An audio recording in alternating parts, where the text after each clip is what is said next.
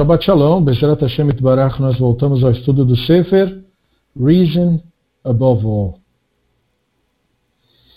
E é muito pertinente esse tema que nós chegamos no livro, porque, apesar de ser curtinho esse trecho do livro, ele toca num tema bastante sensível e também contemporâneo, como nós veremos. O décimo capítulo do livro chama As Esposas do Ramban, né, The Wives of Ramban. E o Drazen nos diz o seguinte: o Ramban aparentemente teve duas esposas. Ele quer dizer com isso duas esposas na vida. Apesar do Ramban ter sido de cultura árabe, ele não teve duas esposas ao mesmo tempo. Não que isso fosse um problema se tivesse tido, mas ele não teve no caso dele. Mas ele diz assim: a palavra aparentemente é necessário, pois o Ramban não nos conta sobre suas esposas, nem mesmo nos diz seus nomes. Então são acadêmicos, biógrafos, historiadores, que vão descobrir para nós, através de pesquisa em documentos e uma série de questões uh, que são maiores do que o nosso breve estudo, de que o Ramban teve duas esposas durante a sua vida. E aí o Dragen nos diz assim: ele provavelmente se casou com a primeira em algum momento durante sua juventude. E isso é uma questão cultural, na verdade, né? É uma suposição, mas uma suposição é, embasada na cultura do, do período. E pode ser que tenha falecido durante o começo do seu casamento, sem lhe deixar filhos. Como era muito comum não é, no mundo antigo, o índice de mortalidade feminino era gigantesco. A grande questão disso não ter sido documentado no mundo como se fosse um problema é porque as pessoas não achavam que isso era um problema.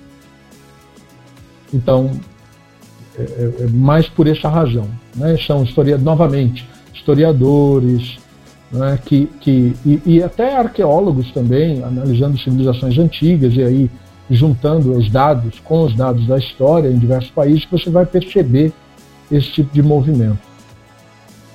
O Ramban escreve a seu aluno Yosef Ibn Aknin que a pequena filha faleceu. E muitos acadêmicos acreditam que a falecida era a filha do seu irmão Davi, aquele que morreu no naufrágio, né? que ele havia adotado após a morte do seu irmão. E as condições eram muito precárias, apesar de Uramban ser uma pessoa, digamos assim, que conseguia se manter. Né? Mas, como sabemos, conhecimentos relacionados a quaisquer das complexidades que têm letalidade, hoje, naquela época, eram completamente desconhecidos. Por exemplo, hoje nós sabemos o enorme é, dano que a depressão pode causar a uma pessoa. Né? Quanta gente morre por causa dessa doença. Então, veja, ela, a filha do falecido, talvez até pela desconexão e pela falta de sentido, pode ter morrido por causas assim, né? ou até por questões que ele não quis revelar. Como bem sabemos, isso era muito comum no mundo antigo, eram todos problemas que não eram vistos com a clareza que nós temos hoje.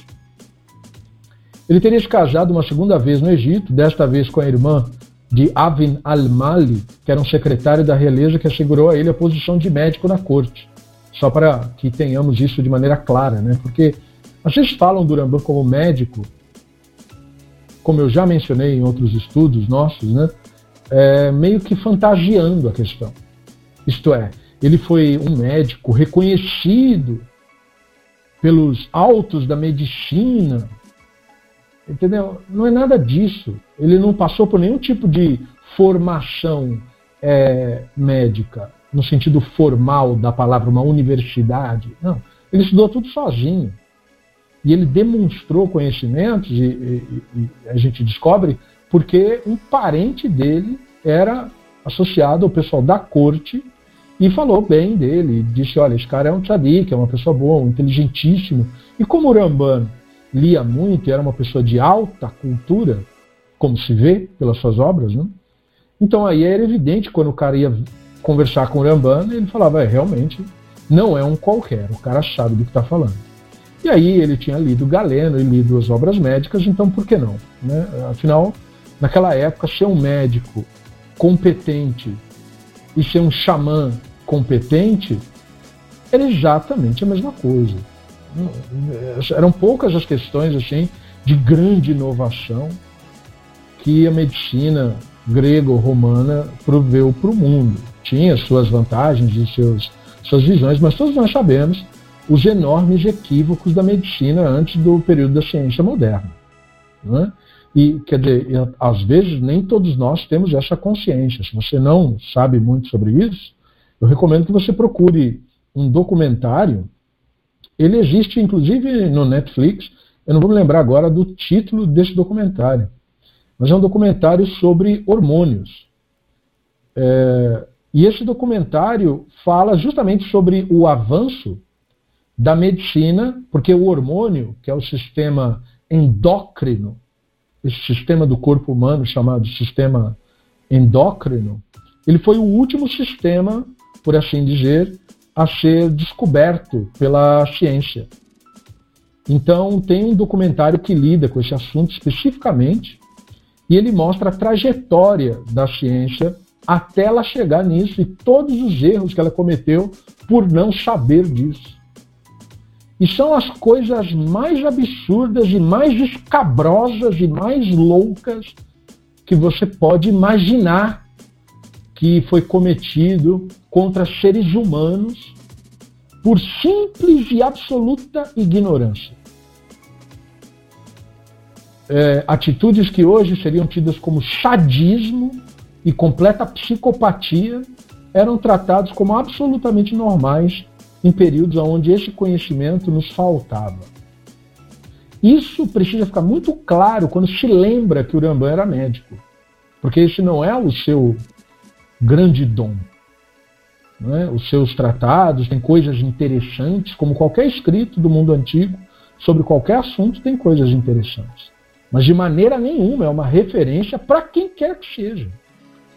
É? é simplesmente um registro de, de como o conhecimento era tido naquela época. E em especial no caso do Urambana, ainda mais porque ele não tem, como eu disse, a formação médica de fato. Não era necessário se passar por uma universidade, residência, nada disso para você ser médico nessa época aí. Então ele, veja, ele se tornou médico porque era parente, o que o parente dele indicou. Certo? E aí esse Albin al-Mali é um cara que apesar do nome árabe é judeu, normal, assim como o Rambam, né? quer dizer, ele era espanhol, né? quer dizer, enfim, eu, é, tem que explicar porque às vezes a pessoa não tem essa clareza de bate-pronto. Né? É, aí ele casa com uma irmã do Rambam, então quer dizer, tem gente que ouve pela primeira vez, ah, o, irmão tinha, o Rambam tinha uma irmã, pois é, mas é que mulher, nesse período da nossa história, como a gente vai ver, né, era uma coisa absolutamente irrelevante. Então você fica sabendo assim de tabela, assim, por acaso, que alguém menciona. E aí eles ficam, portanto, relacionados, e é assim que o Rambam entra na corte de Saladino. Porque aqueles que fantasiam coisas sobre o Rambam vão dizer o quê? Aqui o Saladino reconheceu a grande erudição do Rambam e os conhecimentos médicos. Coisa nenhuma. Ele conhecia o Abim. E aí o Abim botou, digamos assim, a palavra dele dizendo, ó, isso aqui é o Ramban, esse cara aqui a gente pode, você pode ter como médico. E aí ele deu a chance. E o Ramban realmente provou ser um bom e cuidadoso profissional. Isso, na verdade, quer dizer que ele teve sorte. Ninguém na família do Saladino morreu por causa do Ramban. Então ele ficou sendo o médico. E aí, pronto, ajudou ele, ajudou a comunidade judaica. Baruch Hashem que isso aconteceu. Né? Ainda bem que não teve nenhum azar, de nenhuma praga, de nada que fosse além do conhecimento do Ramban, porque praticamente tudo que acontece no mundo hoje era além do conhecimento do Ramban. Né? E o Ramban foi um pai tardio, segundo os historiadores. Ele não teve filho senão com 48 anos de idade. É nessa idade que nasce o Abraham, o filho dele. Então, isso também talvez explique um pouco a distância do Abraham para ele. Né? Ele não era aquele pai garoto com o garoto. Ele era um pai já velho, digamos assim, porque 48 anos naquele período você já estava vendo o final da vida já. Né? Então, esse capítulo do, do Drazen responde essas quatro perguntas, procura responder essas quatro perguntas. É, todos os rabinos talmúdicos mantiveram uma visão parecida sobre mulheres? o que o Ramban dizia sobre mulheres, qual era a visão de Aristóteles sobre mulheres e qual era a, a, as atitudes né, dos estudiosos sobre isso. Qual era a causa, o motivo das atitudes deles. Então, diferentes visões dos rabinos sobre mulher. Uh, não há uma fonte da tradição judaica clássica que tenha uma opinião, uma opinião católica, sobre o valor da mulher, uma opinião universal. Assim como quase em tudo no judaísmo, você não tem uma opinião universal sobre as coisas. A nossa religião tem essa característica. É muito difícil quando a gente está falando com alguém de outra religião. Porque na deles, é, você só é da religião se você concordar com, com aquelas crenças específicas. E na nossa, mais ou menos. A gente tem algumas ideias que a gente concorda, mas na maior parte é discussão mesmo. Né? Então, povos têm atitudes similares, não importa qual seja a religião. E sempre existiram pessoas sensíveis que eram mais propensos a compreender a humanidade da mulher, a necessidade do respeito e da consideração. E, infelizmente, existiram aqueles que externavam seus preconceitos ou pensamentos autoritários inferiorizando mulheres. A Torá menciona grandes realizações de algumas mulheres. Fala das matriarcas, Sara, Rivka e Leia, embora a tradição seja injusta com as servas que também viraram esposas, que é a Bilhá e a, e né?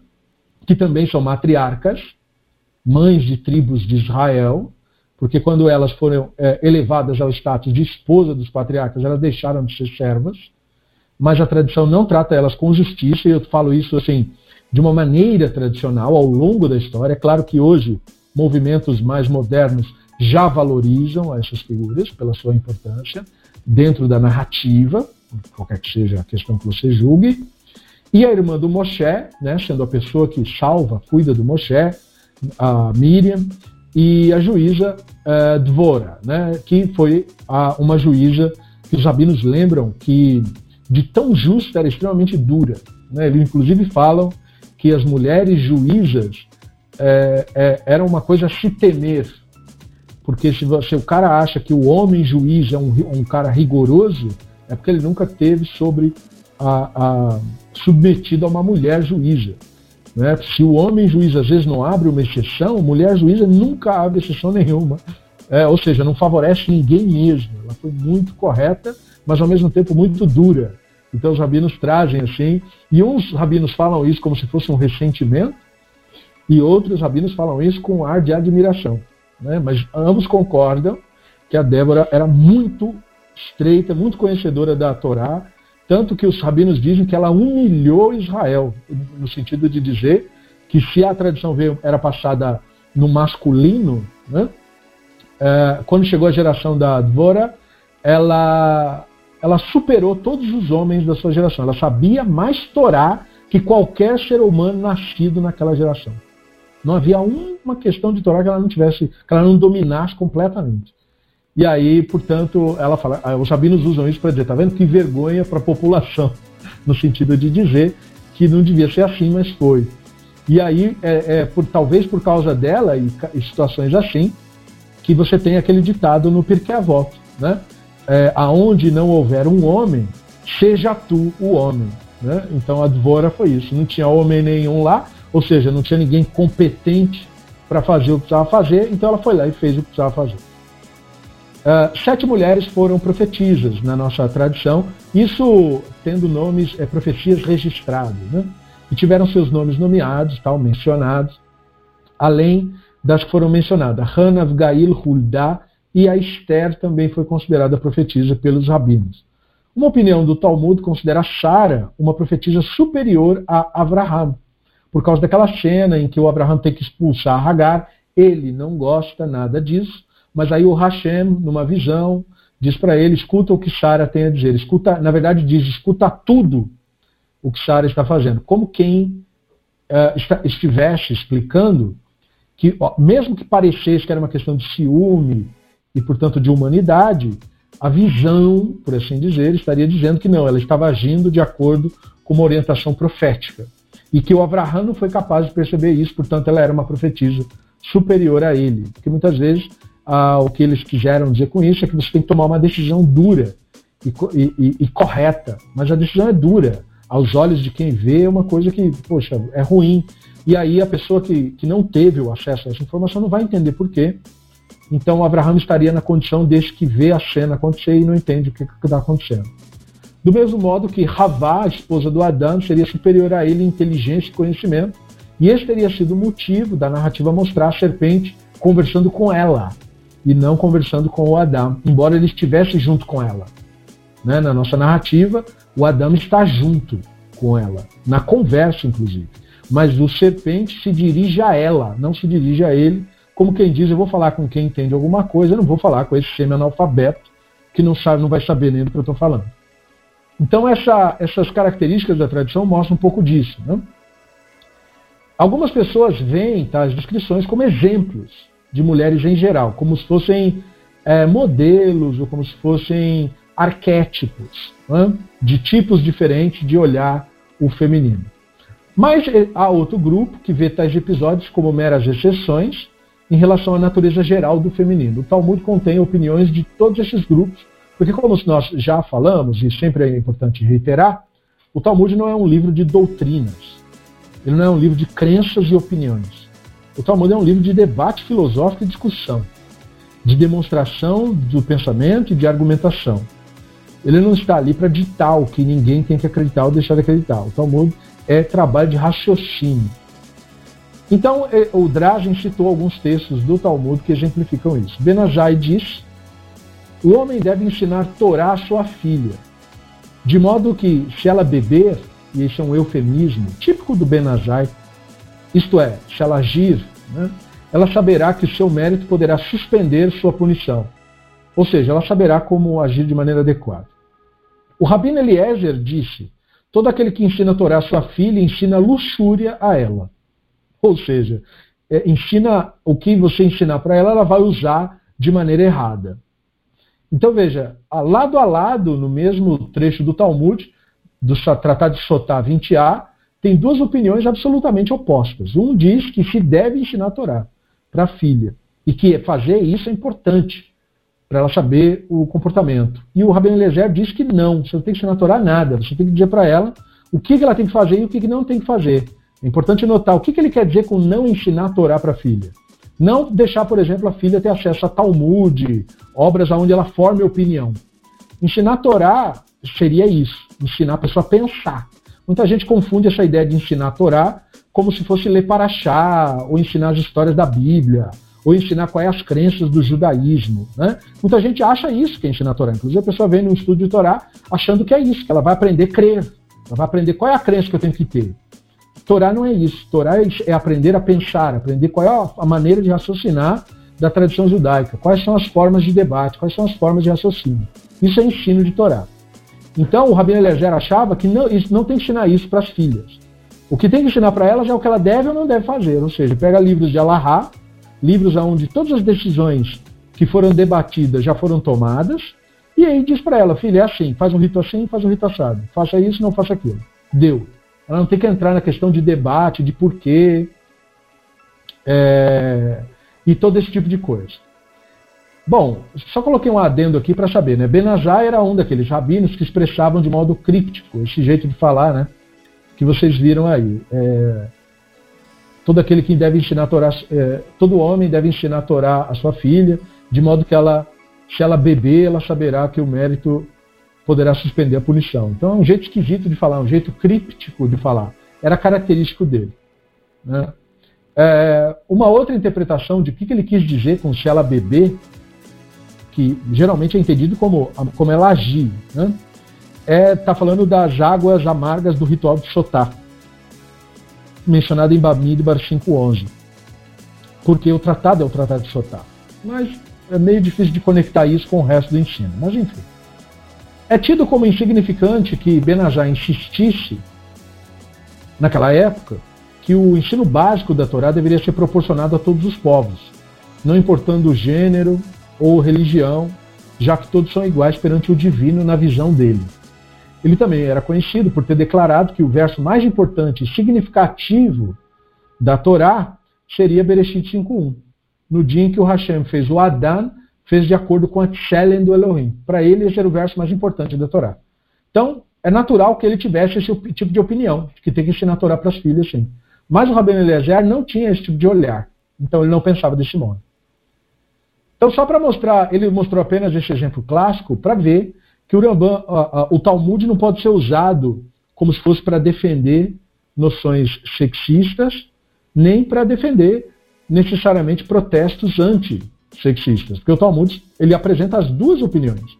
Ele traz como que os povos antigos eh, tinham pessoas que hoje nós chamamos sexistas e pessoas não sexistas. Então, o, o, isso existiu. Né? Isso é parte da herança, porque o Talmud é um registro, eh, acima de tudo, da cultura do Antigo Oriente Médio. E aí ele passa para um próximo trecho que chama Escritos Maimonidianos sobre Mulheres e Esposas. Né? Na carta do Rambam, aquela carta que nós já sabemos que é falsa, é, você tem ali o Rambam, como se fosse, dando conselhos ao filho sobre qual, é, como lidar com mulher. Então tem um trecho da carta que fala assim: reverencie suas esposas, pois elas são a tua glória. Aí, tudo bem, né? Aí ele diz: mas não as poupe de castigo moral, e não permita que dominem sobre você. A distinção delas deve estar dentro de casa, menos visível e menos daninho. Seja cuidadoso, não revelar a elas todos os teus segredos. Então é interessante notar que ele começa passando um guento para depois bater de cacetete, né? Entendeu? ele contradiz no restante do texto o que ele falou no começo. Perceba, né? Porque aí você precisa ter uma certa cuidado na leitura. Porque não adianta dizer que essas duas ideias são compatíveis, porque elas não são. Né? Se ele diz referencie suas esposas, então ele diz depois não poupar de castigo, ué, então não é reverenciar. Porque quem você reverencia, você poupa de castigo. Você faz o oposto do que ele está falando. Né?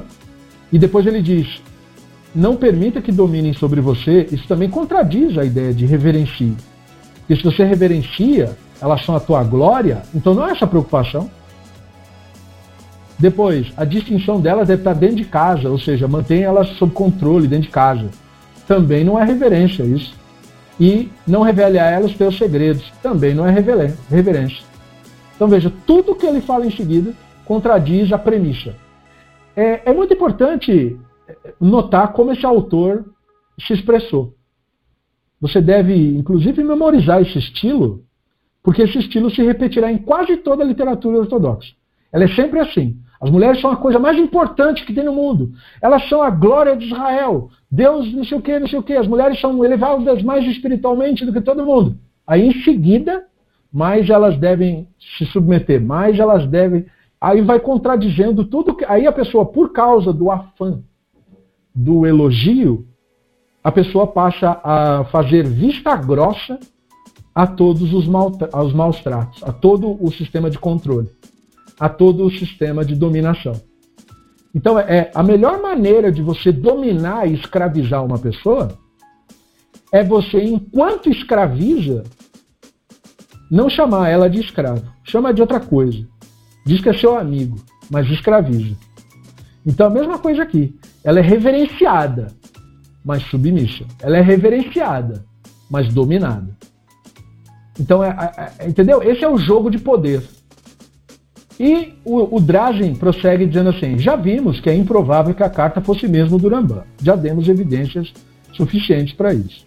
Mas, mesmo sendo a carta como um todo não, não, não procedendo do Rambam, a opinião negativa sobre a mulher reflete bem tanto a opinião do Ramban como de todo mundo da geração dele quase.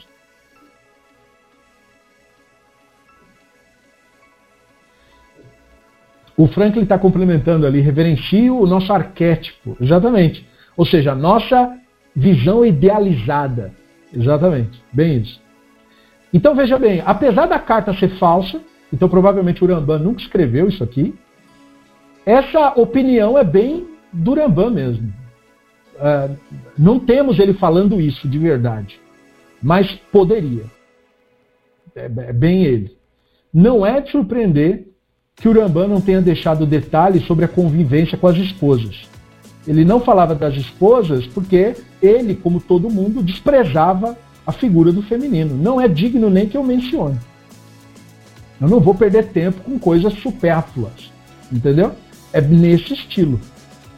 O Ramban, é, apesar de não ter dito aquilo, expressou ideias parecidas. Então você pega o Guia dos Perplexos no terceiro tomo, capítulo 48, ele está dando opiniões sobre N coisas, e aí ele solta uma assim, ó. Mulheres são facilmente irritáveis, devido à grande sensibilidade e fraqueza mental. Entendeu? É, e aí, portanto, olha o, o, como ele conclui. Baseado nessa premissa, ele diz assim: é, portanto, a lei dá ao marido, a lei ele quer dizer a Torá, o controle sobre os votos por ela realizados. Pois seus votos, se estivessem totalmente sob seu controle, causariam angústia, brigas e desordem na família. O que, que ele está falando? Só para contextualizar. Ele está falando de uma lei da Torá sobre votos que dá ao pai o direito de anular o voto da filha e da mulher. Todos nós podemos fazer um voto né, de praticar alguma coisa ou de se abster de alguma coisa. Mas a, autonomia para fazer isso, as mulheres não tinham, de acordo com os rabinos. Né? Eles fazem uma interpretação da Torá de modo tal que a mulher não tem autonomia para fazer voto. Para ela ter um voto considerado válido, ela precisa ter a aprovação do pai ou do marido. E aí o Rambam está explicando por que é que os rabinos tomaram essa decisão. Então ele está explicando que foi baseado nessa crença. Então, os escritos médicos dele uh, mostra essa opinião que ele tinha sobre a mulher. Por exemplo, nos escritos médicos, então ele não está falando de religião, ele diz que uma mulher não poderia jamais ser ambidestra. Por quê? Porque pessoas ambidestras teriam que ter nervos fortes. E isso seria algo que faltaria em mulheres. Então não, você nunca vai encontrar uma mulher ambidestra. Eu não preciso dizer que isso é loucura. que isso é completamente sem nexo e sem sentido, qualquer que seja. Mais uma vez, é, ressalto o que eu falei no começo, sobre as pessoas que querem citar o Rambam como médico, né? E estão falando bobagem, né? Querendo usar os, os textos médicos do Rambam como se fosse referência de algum tipo de conhecimento que seja relevante para nós hoje, para além do estudo da história, no caso, história da medicina, aí sim, ou do pensamento do mundo antigo. Tem gente que quer falar do conhecimento médico do Rambam como se fosse uma coisa que dá para usar hoje em dia. Claro que não. Enfim. Agora, aí o Drazen nos traz, né? Eu poderia estar falando já, mas aí eu quero ler o trecho, né? Como um homem tão sábio pode estar tão equivocado sobre a mulher? Né? Porque ele está errado em tudo que ele falou, certo? Tudo que ele disse aqui, mesmo que a pessoa hoje, hoje existe, existe muito sexismo no mundo, sexismo hoje é como o racismo, eles andam lado a lado, esse tipo de crença, e portanto muita gente lê isso hoje. As mulheres são facilmente irritáveis. O cara, é, é, oh, com certeza. Devido à grande sensibilidade e fraqueza mental. Aham, uhum, é, bem isso. Entendeu? O cara acha que isso é verdade, porque ele não tem a menor noção, ele nunca leu nada sobre isso. É, não é alguém que estuda e tal, então ele não tem interesse nesse tipo de coisa, e isso é praticamente uma herança que a pessoa recebe. Mas é um equívoco total e absoluto. Como então um homem tão sábio pôde estar tão errado sobre isso? Então o Rambam não fez uma avaliação única sobre a mulher, no sentido de que ele falou uma coisa sobre a mulher que ninguém falava na época dele, como por exemplo ele faz sobre a visão dele sobre a religião judaica, que o que ele nos elucidou, na geração dele ninguém fez igual. Né? E arrisco dizer, nem depois, com essa grandeza pelo menos. Aristóteles, antes dele, e de quem Urambã e incontáveis outros pensadores aprenderam, colocava a mulher numa luz muito negativa já. Então nós estamos falando aí de 300 antes da Era Comum, né? De 500 a 300 antes da Era Comum, essas concepções sobre mulheres já começam a ser escritas em livros filosóficos. Uramban até menciona Aristóteles frequentemente em seu Guia dos Perplexos, em geral, elogiando ele e afirmando estar de acordo com o filósofo grego em muitos pontos. Em sua carta a seu tradutor, Shmuel Ibn Tibon, Uramban diz: Aristóteles alcançou o mais alto nível do conhecimento possível a um ser humano. É claro que o Rambam falou isso porque ele não conseguia imaginar que a ciência fosse revelar mais nada. Para ele, o conhecimento científico, por assim dizer, tinha chegado, como se fosse, no limite. Sabíamos tudo o que precisava saber. Já sabíamos como que o Sol se movimentava, já sabíamos sobre as estrelas, né? faltavam uns mistérios ou outros para descobrir, como por exemplo do que era feita a abóboda, e, e, qual, era, qual era o quinto elemento, como manipular o quinto elemento. Mas eles achavam que essas explicações que eles tinham dava conta do mundo real tranquilamente. Então ele não, ele não cogitava que a ciência fosse avançar mais ainda. Como mais ou menos acontece conosco atualmente. Como, na verdade, acontece com toda geração. Né? Se você pegar livros publicados nos anos 50, dizendo como que seria o futuro, você dá risada, porque você vê que as pessoas não tinham a menor noção de nada. Né? E você vê alguns autores tendo uma visão assim que você fala, puxa, é até interessante, como o nosso colega Aldir fez uma live comentando sobre o Admirável Mundo Novo, do Hartley, né?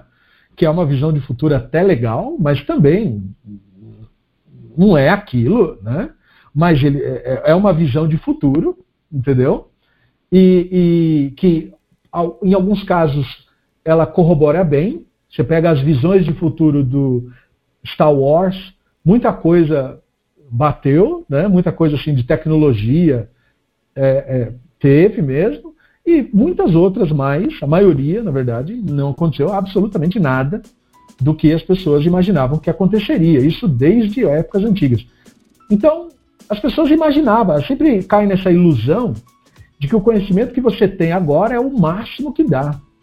Não tem como sair disso. Né? E é claro, isso é, a, a, a história já nos mostra que isso é um completo equívoco. Isso é um completo delírio. Né? Mas, infelizmente, é um erro recorrente na nossa história. Então, o Rambam cometeu o mesmo erro. Ele achou que o conhecimento do Aristóteles era o máximo que dava. É, eu, hoje nós rimos disso. Né? Se, por um lado, o Rambam concordava com Benazai é, em sua declaração sobre os povos, sentindo que todos os homens, de todas as origens, deveriam ser respeitados, né? o Rambam não era uma pessoa assim é, preconceituosa nesse aspecto ele não demonstra claramente, que é do jeito que o Rambam demonstra qualquer coisa, a, a ter aceito a posição do mesmo Benazai sobre mulheres. E a ignorância do Rambam sobre a humanidade feminina é algo que nós deveríamos ficar surpresos? O Dazi pergunta. Uma análise da noção errônea do Aristóteles sobre a mulher. Então ele cita agora um doutor chamado Dr. Robert Mayhew, professor do Departamento de Filosofia da Universidade Seton Hall. É uma espécie de PUC de, de Nova Jersey. Né? Membro de uma fundação específica para estudo acadêmico, né, para o objetivismo acadêmico. Enfim, um cara especialista em, em filosofia do mundo antigo e escreveu obras sobre o tratamento da mulher no mundo antigo.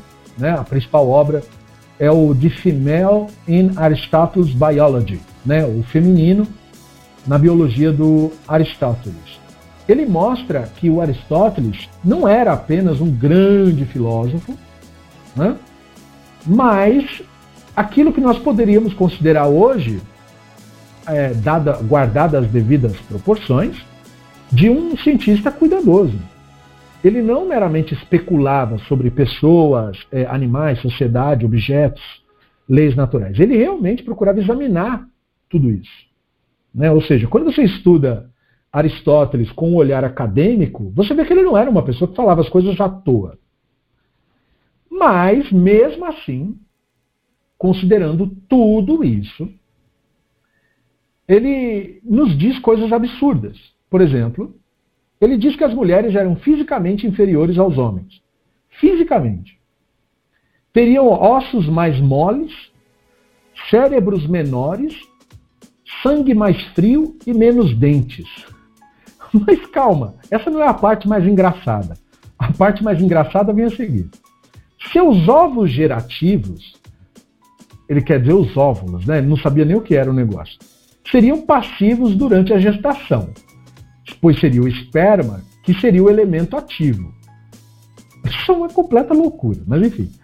Elas seriam mais impetuosas e emotivas do que homens. E menos capazes, essa é, essa é a parte engraçada, menos capazes de suportar dores e desconforto. ah, isso é muito bom mesmo. Como é que o cara é tão maluco de falar um negócio desse? Eu tenho que rir. Até a Zelinho ri aqui. Menos capazes de suportar dores e desconforto.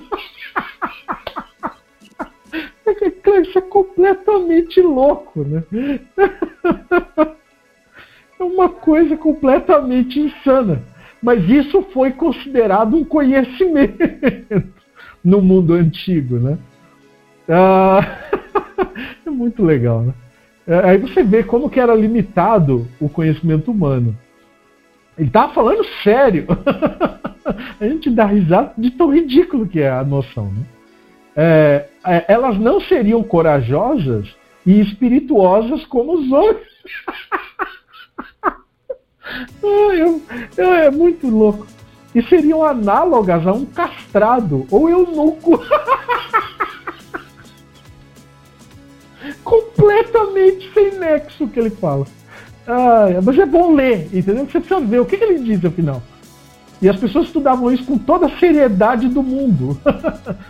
é, elas seriam incapazes de controlar seus apetites.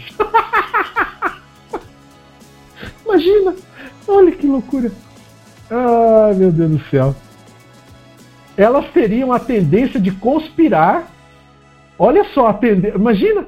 Mais conspirações feitas por homens no mundo é, não tem nem como comparar, né? É, elas são mais tendenciosas à desonestidade. É engraçado isso, né? Porque você pega o sistema é, criminal, você tem muito mais homens desonestos do que mulheres, né? E a serem irritadiças. Novamente, muito mais brigões são homens do que mulheres. Então, nada que ver com nada isso que o Aristóteles falou. É engraçado quando você analisa isso, é, você nota quão limitado era o conhecimento. Agora, veja o que o Drazen diz em seguida, que toca um pouco nisso é, do que o Franklin está comentando, e o, e o, Silvio também, do limite. Né? O que tais declarações significam?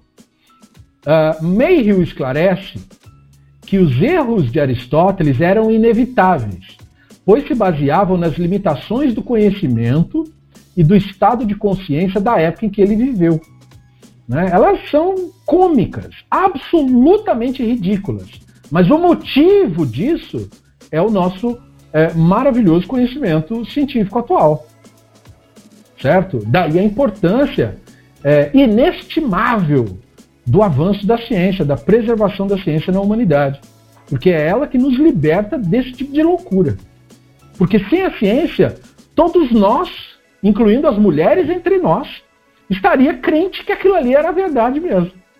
Porque notem que essa crença de Aristóteles não era defendida só por homens. Mulheres que viam razão nesse tipo de coisa, nessas explicações que nada explicam, é, iam dar razão para o que ele falava. Vestiam as ideias. É claro que não, porque o próprio conceito. O, o claro que não, eu estou respondendo sem ler a pergunta.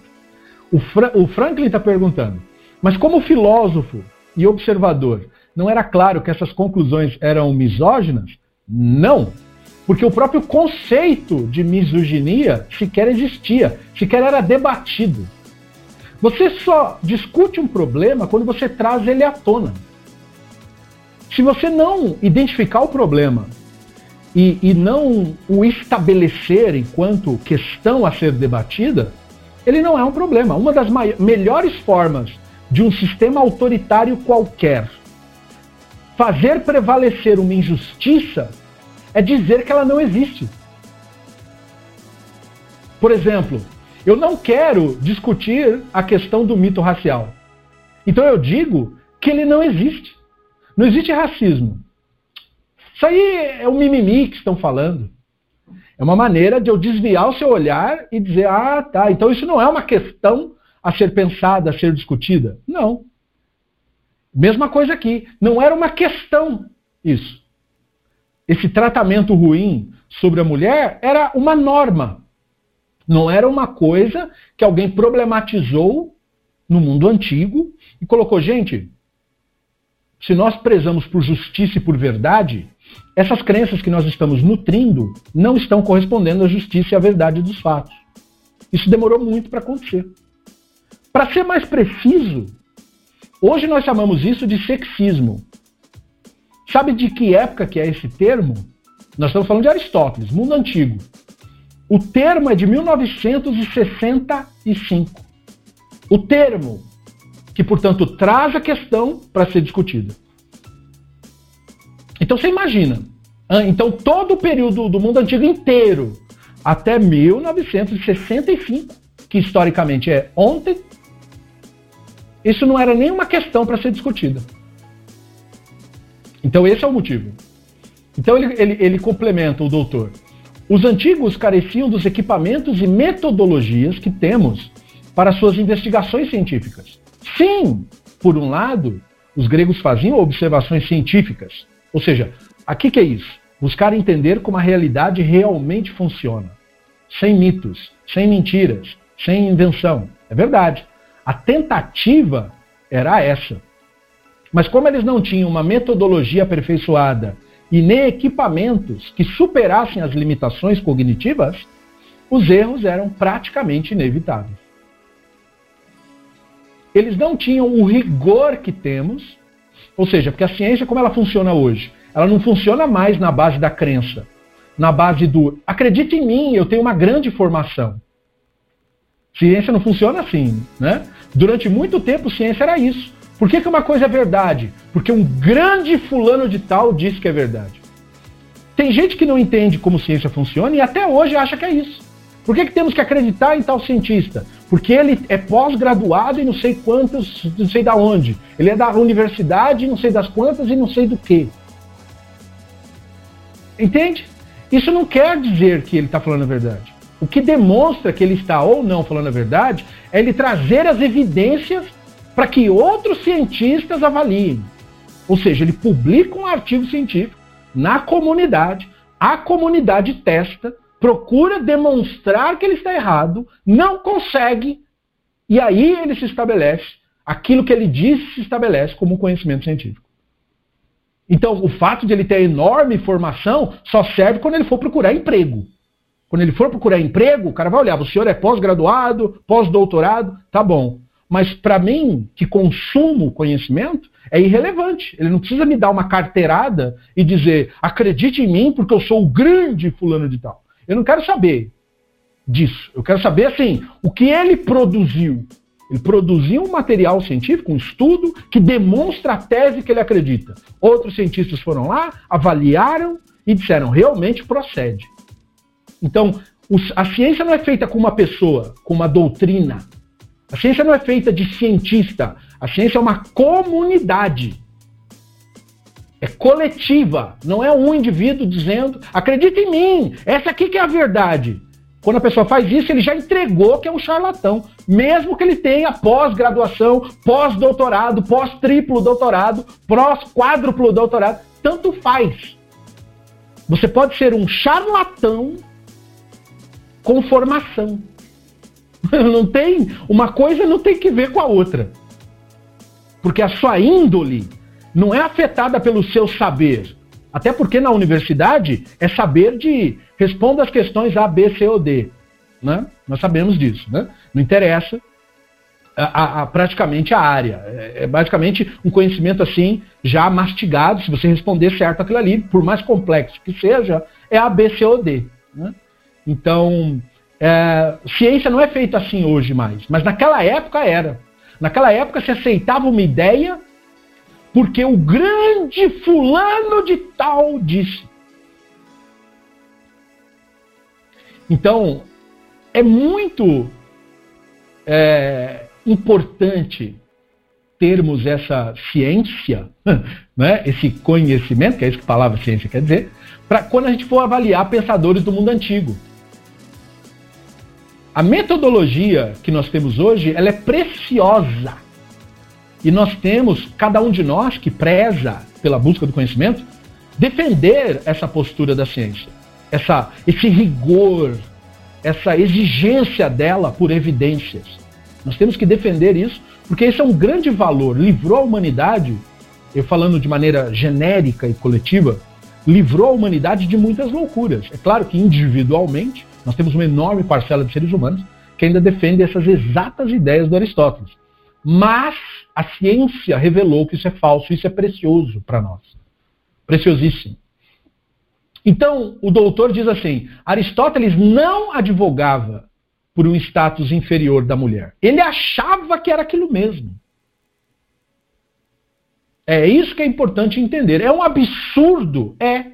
Mas não é um absurdo tão diferente como no exemplo que eu dei sobre a descoberta científica do sistema endócrino e o que os médicos pensavam e faziam antes de saber desse sistema. Antes de saberem desse sistema, as decisões médicas eram as piores possíveis. Por quê? Ignorância. Não sabiam. Não é que os médicos eram sadistas, nem nada disso. Sempre teve, louco, mas eu estou dizendo, no geral, é que o conhecimento era limitado. Não sabia. Então, quando você não sabe o que o hormônio faz e o que o hormônio causa, e eu estou falando disso, estou insistindo nesse assunto do sistema endócrino, porque a mulher foi, portanto, metade da humanidade foi o ser humano que mais sofreu por causa da ignorância desse sistema. Homem também. Não estou excluindo, não estou falando de maneira excludente. Mas a mulher sofreu muito mais do que os homens por causa da absoluta ignorância a respeito do sistema endócrino, que foi descoberto muito, muito recentemente na história da humanidade. Procurem saber sobre isso. Então, em resumo, nós não sabemos muito sobre as visões das esposas do Ramban. Seria preciosíssimo saber qual, te, qual era a visão dela do judaísmo, da comunidade, tadinha. Não devia ser boa. E seria muito interessante ouvi-la. Né? Provavelmente porque ele não tinha sensibilidade suficiente para reconhecer seu valor é, e contribuições sociais. Então, quando ele menciona a perca de uma filha, ficamos incapazes de saber se era dele ou do irmão. Veja, nem sobre isso ele era específico. Ele refletia a atitude dos antigos, que não permitiam às mulheres o desenvolvimento de suas mentes e personalidades. E é por esse motivo que se criou o mito de que a mulher não podia ser rabino. Porque você deixava uma mulher desde a infância até a fase adulta, propositalmente no analfabetismo e na ignorância completa para depois dizer que ela era incapaz intelectual. Mesma coisa fizeram com a população dos seres humanos com a pele mais escura. Negou-se a eles todo o acesso a conhecimento, todo acesso aos avanços da civilização, para depois dizer, tá vendo, eles são selvagens. Tá vendo, eles não conseguem. É uma sabotagem que justifica a dominação. Então a mesma coisa aconteceu. Então o cara, ah não, mulher não tem a capacidade de compreender a Torá. Os rabinos ortodoxos dizem até hoje. E eu testemunhei, eu nunca, eu costumo não falar do que eu ouvi falar. Eu costumo falar do que eu experimentei diretamente. Numa mesa de Shabat. Na casa de um Hassid, Satmer, meu Rav de Talmud, dizendo a mim, repetindo um, uma opinião do Talmud, sobre a limitação intelectual das mulheres. E a mulher dele passando pela sala e dizendo: é isso mesmo. E ele concluindo: por isso a mulher não tem que ficar estudando Guemará e os temas das minúcias. E ela falou: ah, ainda bem que o Rachel nos poupou disso, porque realmente eu não tenho condição para esse tipo de coisa. Então veja, os dois estavam em comum acordo sobre isso. Ela não se sentiu nem um pouco ofendida. sobre isso, porque ela concordava com tudo isso que Aristóteles falou. Então, com certeza, as filhas dela, ela ensinou também. Torá é para eles, os debates, as minúcias. Para nós, ela falou, eu prefiro muito mais ler o Shulhan Aruch, ela disse. Porque ele diz: faça isso, não faça aquilo. É só isso que eu quero saber. Faça isso, não faça aquilo. E ela achou aquilo lindo. E ele também achou aquilo um grande sinal de sabedoria. Então, isso aqui não é mundo antigo só. Ah, o sistema autoritário de pensamento perpetua isso na sociedade. E a sociedade, constituída de homens e mulheres, abarcam e abraçam estas ideologias. Então, também não é o caso de dizer que ah, os homens propagam isso. Não, isso é defendido por mulher também. Ensinam isso para as filhas. Que fique bem claro isso. Então, essa visão errônea contribuiu para sua perpetuação e o problema persiste até hoje.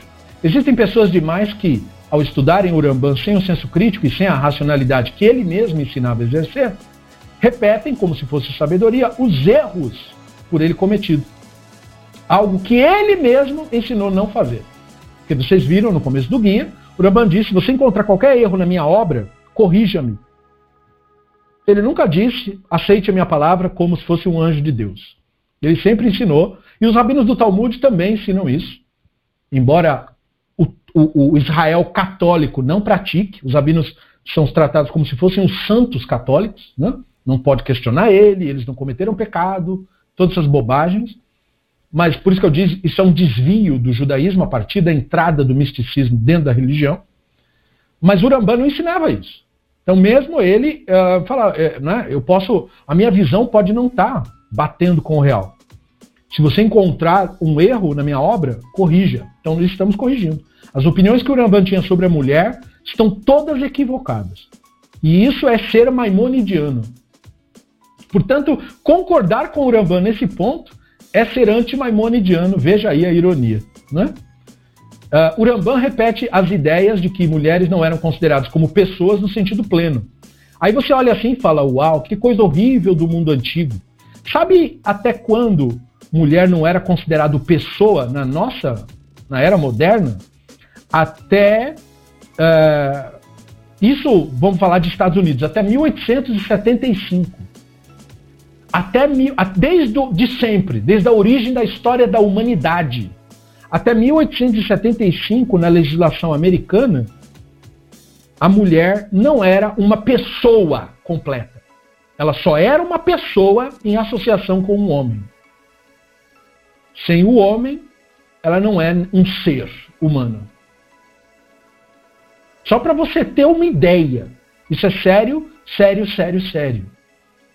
E aí, portanto, de lá para cá, de 1875 para cá, mudou mais ou menos, com muita luta e com muita resistência, e ainda havendo subculturas pró essas ideias que defendem o retorno à época em que a família era boa. É isso que eles querem dizer.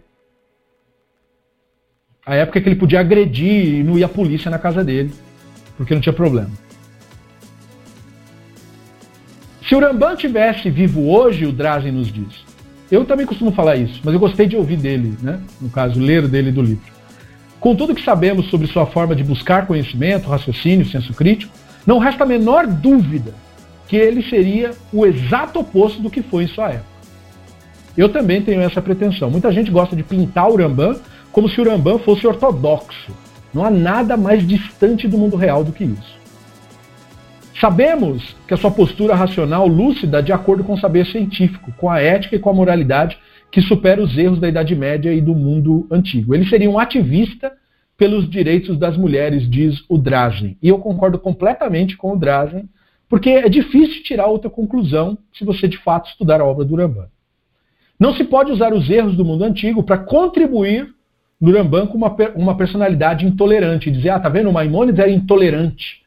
Ele só estava refletindo a época. Ele não sabia. Você é intolerante quando você sabe, mas mesmo assim você mantém. Essa é a diferença. É como uma pessoa, por exemplo, que é criada racista. Ele se comporta como um racista, mas ele não é ainda racista, porque ele não tem o conceito racial. Ele não, ele não, ele não tem o mito racial como uma crença. Ele está emulando um comportamento. Daí, ele descobre em algum momento da vida dele que isso é um mito, que isso é uma história que criaram para dominar a parcela da sociedade. E a partir daquele momento, aí sim ele decide se ele vai continuar com aquele comportamento ou se ele considera injusto fazer isso com os demais seres humanos e aí, portanto, ele cessa aquele comportamento. A partir do momento que ele cessou, aí ele deixou, ele, ele, ele saiu dessa configuração. E se ele continuar, aí sim ele é racista de fato. Ou seja, agora o racismo está impregnado, agora é uma ideologia mesmo. Então há comportamentos racistas, mas pode vir de uma pessoa completamente inconsciente. Da mesma forma, há comportamentos sexistas, mas pode vir de uma pessoa que não tem noção disso. Ele é tão cru, tão desprovido de conhecimento, tão incapaz de intelectual, que ele não sabe nem disso. Não sabe que isso é uma questão sequer. E daí essa pessoa pode vir a ser iluminada e mostrada: olha, isso é uma questão, isso é algo que nós temos que pensar para ter uma sociedade justa. E aí sim a pessoa decide, a partir disso, não, mas eu quero continuar com o mesmo processo. Agora sim ele é sexista. É de acordo com o teu grau de consciência, de como você trabalha com a realidade. Então, uh, ele, o Urambá não era intolerante, ele só seria se ele soubesse que tudo aquilo que o Aristóteles falou não procede e escolhesse mesmo assim. Olha, mas eu mantenho porque eu sou tradicionalista. Aí sim. E nós vemos que esse não era o Urambá, porque você vê outras noções que eram, aspas, tradicionalistas, por exemplo, tratar Deus como um ser físico, você tem um background aí de rabinos que dão essa impressão, e o Rambam dizia, não, mas isso não é a tradição. Isso é o que eles achavam. É incorreto pensar desse modo. Então o Rambam não era tradicionalista. Ou seja, ele não negava um fato em favor de uma ideia. Então ele achava que isso era um fato. Esse era o erro dele. Nós não precisamos repetir o mesmo erro. Nós temos que nos debruçar e nos curvar aos fatos, ao que é conhecimento mesmo. E, portanto, aprender de maneira adequada como o conhecimento é estabelecido em cada área, não é? Porque é de uma maneira distinta, dependendo da área. Uh, então, o Drazen conclui: o que quer que ele tenha escrito sobre as necessidades humanas, sobre a obrigação do desenvolvimento humano, ele inclui nisso até não-judeus Coisa que religiosos não fazem até hoje. E não fazem mesmo. Não se deixe enganar por, por essa nova onda do racidismo de falar de Sheva Mitzvot Beninoa. Como eu disse, essa é uma forma de explorar não-judeus e ao mesmo tempo mantê-los sobre rédeas de controle. É só isso. Não é um reconhecimento do outro como ele é. É uma maneira de ele entrar no sistema de dominação. Dar a ele um rótulo, um título, uma carteirinha para que ele também tenha uma identidade egóica como eles mesmos mantêm, para que ele a, a, a, possa aderir a crenças mágicas e místicas que são daquele específico grupo, abdicando a crenças mágicas e místicas de outros grupos. No fundo, ele está trocando uma idolatria por outra, sobre o título de Shava Mitzvot Benenor. Né? Urambã não era assim. Urambã reconhecia o ser humano como ser humano. Então, quando ele diz que o Goi pode ser uma pessoa justa, ele não está dizendo que ele tem que se submeter a nenhum sistema religioso, qualquer que seja. Porque o conceito de Sheva Mitzvot Beninoa são todos conceitos lógicos, não precisa de aderência. Você não se torna isso, você nasce assim. Como é que você vai virar uma coisa que você nasce? É? Nem o judeu não vira judeu, ele nasce assim, não tem jeito. Não é? Então, é, é portanto, contraproducente você dizer para a pessoa que ela tem que virar alguma coisa, ou fazer alguma confissão de fé, ou vir aqui e eu autorizo você a ser. Não tem nada disso né, no mundo de verdade, apenas no mundo fantasioso que criam para poder tomar dinheiro das pessoas. Então, é, Urambã, na, na, totalidade das obras, diz o Drazi, ele frequentemente menciona Adam, né? não como uma figura ligada à história dos israelitas, mas de todos os povos. Ele menciona os patriarcas, o próprio Abraham, como um goi que descobriu o Hashem. Ou seja, ele não cai nessa narrativa de que ah, o, primeiro, o primeiro judeu. Judeu é um conceito muito posterior. Né? Já falamos sobre isso em outros momentos. E de fato, seu pensador favorito era Aristóteles, alguém que religiosos apenas consideram como um pagão, para usar um termo bem católico, que lhes é adequado, né? ou um goi desprezível. Né? Então é só você ver os inimigos do Rambam, todos usam o fato de ele ter estudado Aristóteles como se fosse algo que, que atestaria em detrimento dele. E era o oposto. Né? Aristóteles foi uma das grandes luzes intelectuais que moveu a humanidade numa direção que nos permitiu chegar onde nós chegamos hoje. Então é importantíssimo Aristóteles. Mas, mais importante ainda é saber uh, distinguir os erros cometidos por Aristóteles. Isso é muito, ou talvez até mais importante do que entender o que, que ele acertou. Né? Tal qual Aristóteles, ele também tinha concepções equivocadas sobre muitas coisas e teve ideias errôneas sobre mulheres, devido ao primitivismo do seu pensamento e à sociedade, sua ignorância e noções preconcebidas populares em seu tempo. Então eu gosto do Drazen pela franqueza. Né? Nós não chamamos a opinião do Ramban sobre mulheres de ah, foi um equívoco do sábio. Não, foi uma atitude ignorante. Ponto. Ele não sabia, mas isso não me impede de determinar os fatos como eles são. O Ramban estava equivocado. Nada do que ele diz sobre mulheres tem que ser levado a sério por ninguém.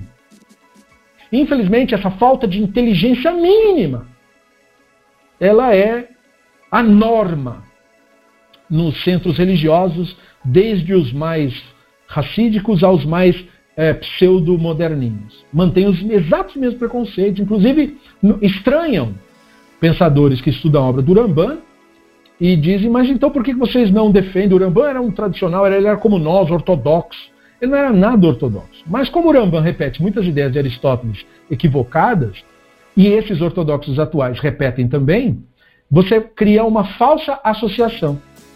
A ortodoxia atual repete os equívocos aristotélicos, mesmo sem admitir né, porque eles não sabem nem que veio de Aristóteles isso. É, eles repetem esses equívocos por uh, má fé, porque é um sistema de dominação. Então, os sistemas dominantes precisam é, manter esses preconceitos, porque isso mantém a narrativa do nós contra eles. Da, da, do antigo, por assim dizer, contra a modernidade, essa ameaça. Né? Então é preciso. O motivo do Ramban tomar tais decisões não é esse motivo. O Ramban nem conheceu a modernidade para ser contra ela. Não é? O Ramban uh, simplesmente não tinha outra pauta normatizada do conhecimento a não ser Aristóteles. Ele não teve acesso a nenhuma outra obra. Então, como Aristóteles era uma grande luz, lhe pareceu que a opinião aristotélica sobre quase tudo também seria uma grande luz, porque se o cara acertou tanto num ponto, é, possivelmente ele acertou bem nos outros. Né? E aí ele unia isso a observações preconceituosas da sua própria sociedade árabe, que não eram superiores nesse quesito às sociedades europeias, extremamente preconceituosas. Você junta tudo isso e aí você pensa, bom, o mundo pensa assim, isso é uma coisa normativa. Você acha que isso é o normal. Né? Então a ciência é importante por isso, ela nos liberta desses equívocos. Ela nos permite ver além.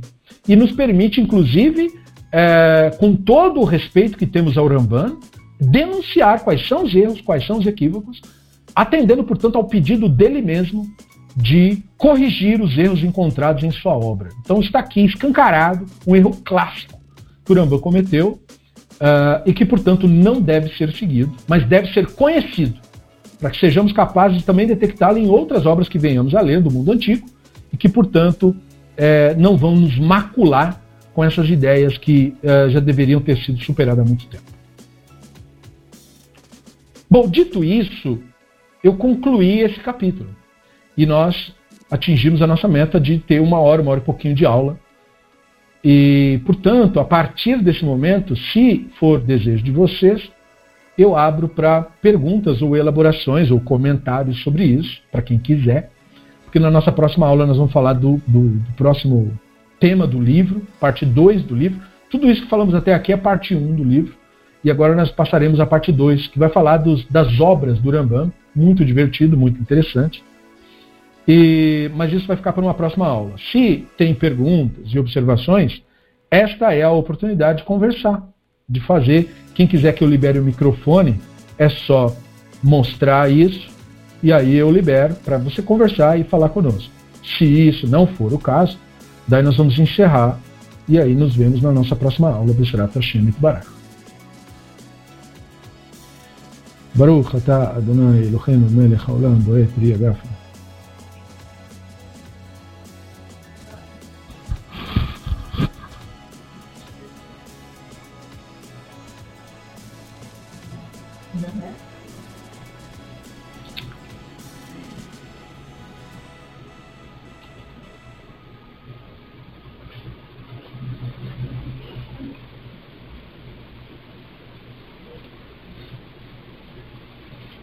Agora tem uma elaboração aqui do Silvio.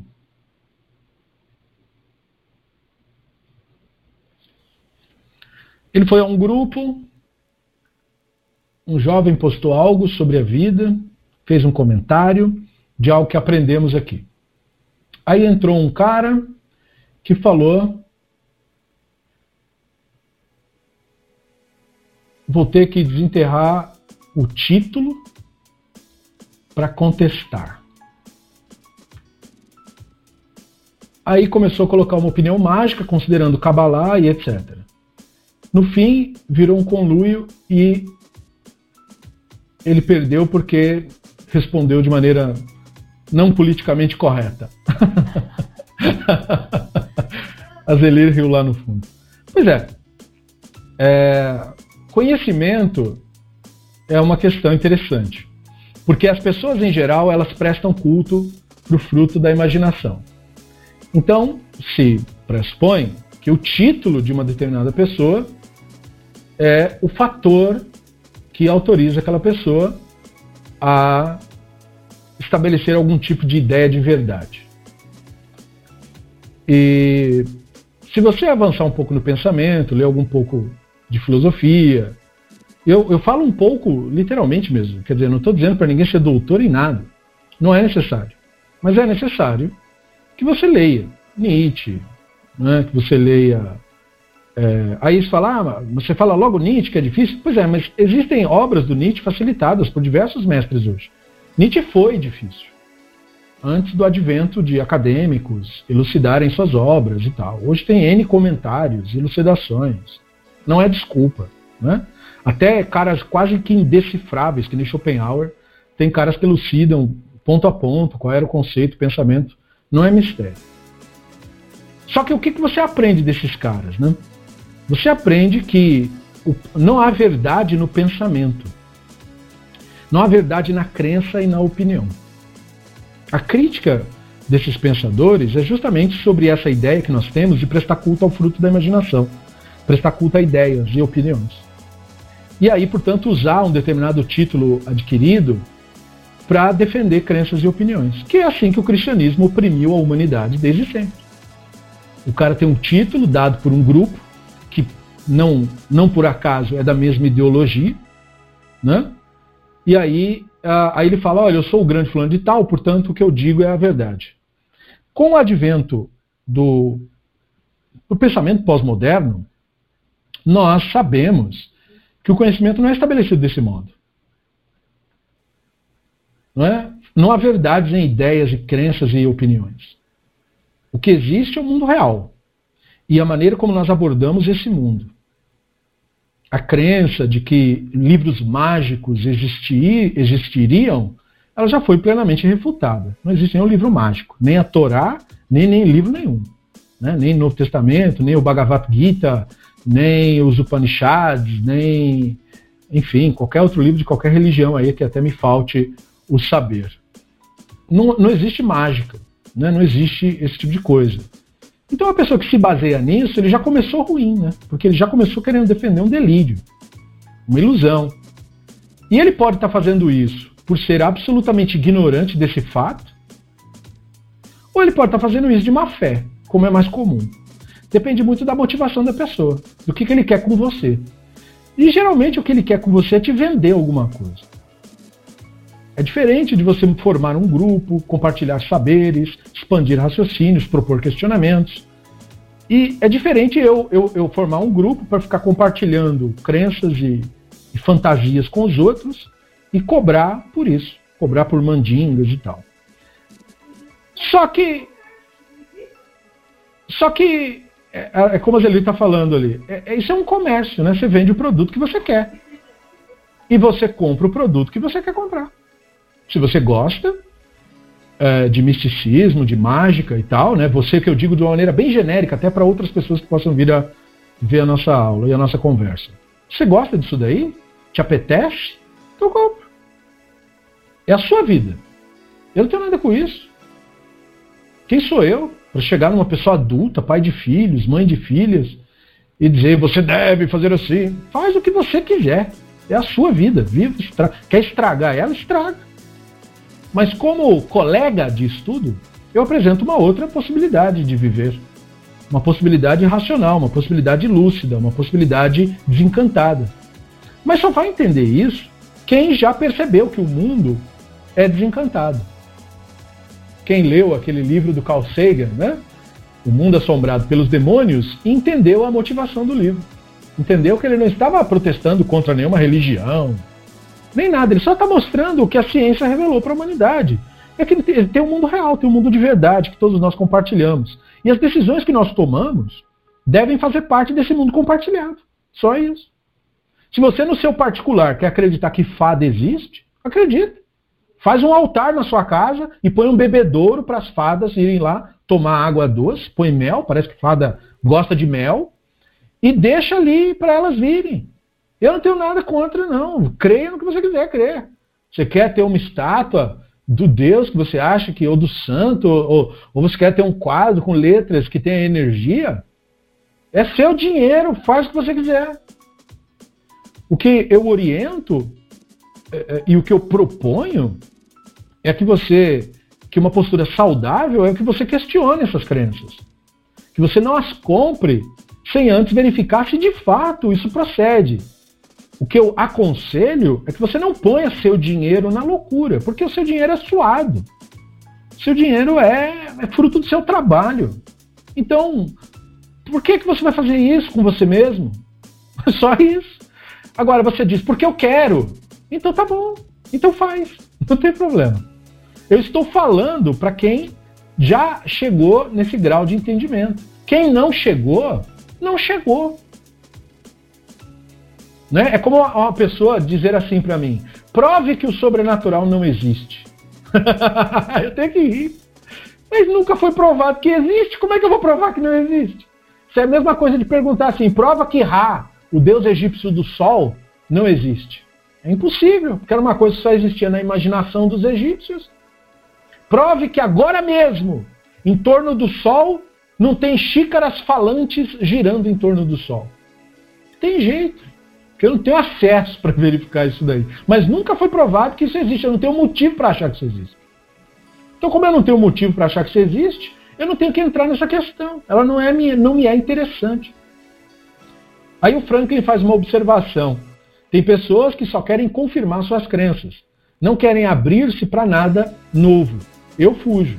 Pois é, é uma postura adulta, é uma postura sã. Eu também faço isso. Porque eu quero conhecimento, eu quero novo, eu quero. Por que, que o Urambã me é admirável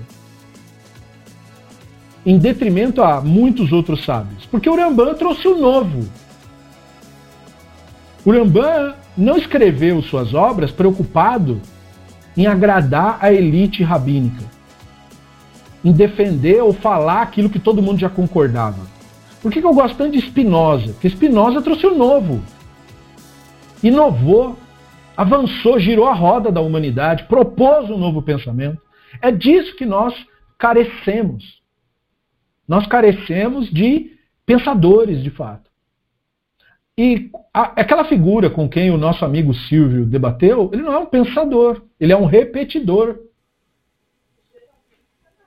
Entende? E aí você, para conseguir se manter nisso, você deve ser um fanático, você deve abdicar da sua razão, do seu bom senso ele não se dá conta de que está mentindo para as pessoas ao falar sobre isso.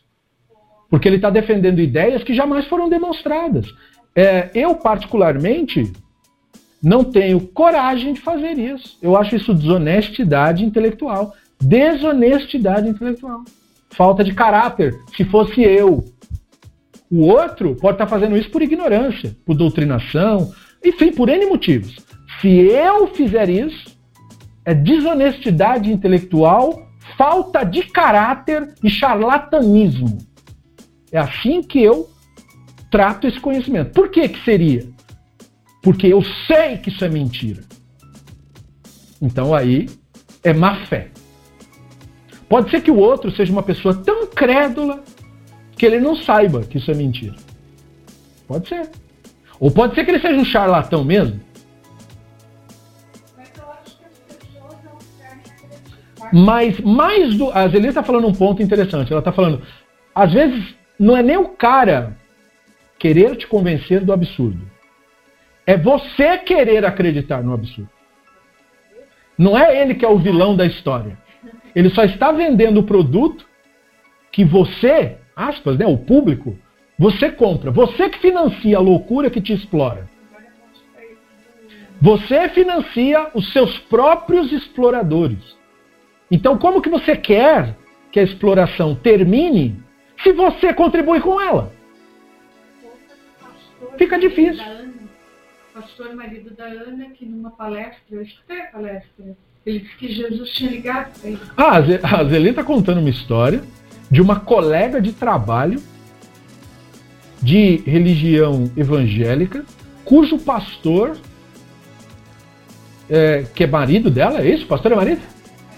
É, recebeu uma ligação da figura lá, do Jesus. Jesus ligou para ele. E todo mundo no templo em que eles frequentam, sem sombra de dúvida, para eles, aparentemente, eu não entrei na mente de cada um, né? Aparentemente foi isso mesmo que aconteceu.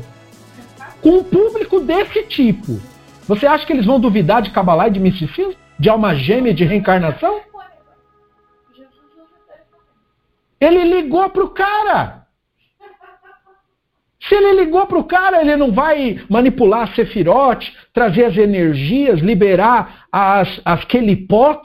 Todo, todos esses termos, para quem não sabe, são termos da Kabbalah e do misticismo. Né? É claro, né? Ele não vai é, afastar a Citrahará e trazer. A... Gente, a Ordo Ensof. Gente, isso é loucura. Essas pessoas estão mentindo. De boa ou de má fé, não interessa. É mentira. Mas chegue numa pessoa que acredita no cristianismo e diga para ela que, que não pode ser isso. Mesmo que o cara seja um cristão e fala, não, mas aí o cara acho que meio exagerou, né? Tá, você pode achar que é exagero, mas dentro do sistema religioso teve coisa pior que isso. Né? É... Então, assim, eu acho que a população colabora com a própria exploração. Não há nada que eu ou você, racionalista, possa fazer em relação a isso. A carteirada é, é, é sinal de infantilidade intelectual. Né? É como se você fosse lidar com qualquer tipo de profissional e antes de o profissional mostrar para ele o conhecimento, ele ficasse, ó, oh, eu tenho o meu diploma, olha, eu sou isso, eu sou aquilo uma pessoa com excesso de insegurança, né? Porque quando eu falo da minha experiência em Yeshivot e tal, e tal, e tal, geralmente é para contar uma história vivida nesse meio. Mas você não sabe disso só porque eu falei. Você sabe disso quando a gente está estudando. Se o que eu falo procede ou não. Se não, diga não. Ah, ele falou uma coisa e, e não está escrito lá mesmo, não. Né? Ou, ou o Rabino Drazen. O Rabino Drazen não é um erudito para mim, porque ele diz que é no livro. Mas porque eu leio e falo, caramba, esse cara realmente tem noção. Ele tem noção de judaísmo, ele tem noção de conhecimentos acadêmicos, ele realmente sabe do que está falando, porque estudando a obra dele, se percebe que ele sabe do que está falando. Eu não preciso do currículo dele, eu não tenho interesse, porque eu não vou contratar ele para nada. Ele tem que dar currículo para a universidade que ele for trabalhar. Eu não quero saber disso. Eu quero saber do conhecimento. Eu não preciso do currículo dos rabinos do Talmud. Qual é o seu currículo? Quem foi o seu mestre? Qual é o seu gabarito? Não, eu leio e eu analiso o pensamento da pessoa. Eu não quero o currículo do Aristóteles, o currículo de quem quer que seja. Eu quero que a pessoa demonstre noção de conhecimento. E eu encontro sabedoria mesmo numa pessoa semi-analfabeta, numa pessoa, às vezes, do interior, numa pessoa que não teve nem acesso à escolarização, numa pessoa como essa. Você muitas vezes encontra sanidade lucidez que você não encontra no cara que diz que tem N títulos e N gabaritos. Especialmente gente religiosa. Especialmente gente que se diz rabino. Nessas pessoas, em geral, você encontra loucos, insanos e charlatães também. Sabedoria, ela não é distribuída em faculdade, nem em voto. Na verdade, este voto forma mais gente retrógrada do que sábia, estatisticamente falando. É só olhar a população. Tem muito mais rabinos loucos do que sãos, lúcidos. E assim para todas as religiões. Mas eu não falo das outras, que é muito óbvio. Né? Eu falo da nossa. Na nossa religião, a maior parte é insanidade e loucura. Pouca coisa se aproveita. Infelizmente. Você tem um Urambam, quantos mais você tem de grandes produções e obras? Muito pouco. Você tem que sempre ler com cuidado tudo que você lê. Para você não cair nessa de prestar culto à personalidade. Então, o ego humano é assim, exatamente. É como é como é como uma pessoa que oprime outra. E na medida que você pede para essa pessoa que explique, que justifique racionalmente o porquê de tal opressão, ela diz porque eu posso. É o mesmo caso de um cara que dá uma carteirada e você diz, mas você não pode querer vencer um argumento baseado no título. Ele diz, é, mas eu posso fazer isso.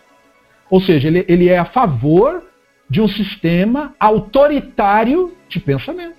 Pronto. É a opinião dele. Ele acha isso. Há quem concorde, há quem queira ser oprimido, e há quem diga: não, isso para mim não funciona. Eu sou livre pensador. Eu questiono tudo. Eu quero saber, eu não quero acreditar em nada. E aí, depende de quem é você, no fim das contas, resumo da ópera. Depende de quem é você, mais e acima de qualquer avaliação. Quem é você? Você é alguém que quer participar do sistema de opressão? Quer se tornar ovelha de alguém? Há muitas opções para você. Se você quer ser livre, também há. Há poucas opções nesse caso, mas há. Existem. Não é? Depende disso. Então, quando nós é, analisamos erros cometidos pelo nosso mestre, né, pelo Uramban, nós não estamos negando os nossos princípios, mas afirmando. Nós estamos honrando a memória do Ramban, corrigindo um erro que ele cometeu. E dizendo que é um equívoco mesmo e que não deve se repetir, e nem ser perpetuado por nós. Isso é uma grande contribuição e um grande avanço, porque o principal defeito da religião é não melhorar, é não evoluir, é não aprender nada e, principalmente, não admitir os erros. Esse é o, a mácula que fere quase que todas as religiões. Não admite que errou. E a nossa religião já começa dizendo que as grandes figuras erraram. A Torá não, vem, não nos disse que o Moisés era imaculado. Ela diz que no final, inclusive, no, no, no, no pico do seu auge profético, levando, entregando Israel à terra prometida, cumprindo sua missão, ele cometeu um erro tão grave que ele não entrou na terra. Então veja a grandeza do processo. Franklin quer se expressar, vou liberar para ele o microfone. Boa tarde, pessoal. Então, na verdade, é uma pergunta é a respeito do da percepção do panorama atual e do que vem a ser né, no futuro com respeito a isso. É, a gente estuda bastante e à medida que a gente vai acompanhando os fatos que têm ocorrido, a gente percebe uma, uma exacerbação de, de loucuras, né? A gente vê grupos, grupos religiosos a, apoiando loucos no governo, misturando o Estado com o governo e Estado grupos religiosos que se dizem blindados de, de pandemias e, e etc. E tal. Parece que o negócio vai só regredindo em vez de progredir. É, a gente sabe que a coisa veio melhorando do que era né, lá da Idade Média para o que é Sim. hoje na, na pós-modernidade. A perspectiva é de que essas religiões, né, e aí eu falo pensamento mágico, sistema autoritário, eles vão perdendo cada vez mais espaço, porque principalmente porque assim eu, eu acabo acompanhando muitas lives e tô junto com essa galerinha aí mais jovem, né? Eu tenho 36 anos, eu não me considero um velho, mas a minha turma é uma turma um pouco diferente dessa turma de hoje. E o que eu, fico, o que eu percebo, né, é que os interesses e o, a forma de pensar dessa galera mais nova, dos jovens de, de hoje, dos adolescentes e jovens de hoje, parece que se afastam dessas loucuras. Eles não estão muito ligados em religião. Não estão uhum. muito ligados em pensamento religioso. E, e, nisso eu tenho um ponto assim, né? É, será que a gente pode esperar que o negócio vá progredir? Que a ciência tenha mais espaço, que o conhecimento tenha mais espaço? Ou essa penumbra que fica aí, dessa ignorância, desse povo louco aí, que lança sobre a sociedade até hoje, esse negócio vai perpetuar infinitamente, indefinidamente? Qual que é, qual que é a perspectiva, qual que é a percepção do Moré a respeito? Olha, você trouxe um tema muito amplo e que, sem sombra de dúvida, transcende o meu saber. Por quê? Porque ele requer uh, avançados conhecimentos na pesquisa da história. E eu, porque esses temas que você uh, amarrou, envolvendo a religião, a sua mistura com o Estado e o atual momento que nós estamos vivendo de se prezar por, um, por uma visão retrógrada em detrimento dos conhecimentos científicos e avanços socia sociais que nós, enquanto sociedade, eh, conquistamos, todos esses fatores passam pelo, pela análise histórica desse fenômeno que é chamado de populismo. E quando a gente fala de populismo, nós estamos falando de um modo ou maneira, né, um modo do exercício do poder. E, e quando você fala do modo do exercício do poder, aí sim você tem que voltar e ver qual é o histórico das grandes religiões no exercício do poder, já que uh, esse, esse período da nossa história em que nós estamos, digamos assim, livres, não é verdade, né? Mas, enfim, livres da influência da religião para construir um Estado, uh, portanto, laico, né? ou seja, não, que não seja ditado pela religião, esse período é muito, muito, historicamente falando, é claro, ele é muito recente e pequeno. A maior parte da história da humanidade foi dentro do sistema autoritário da religião, que se uh, mesclava com o sistema político.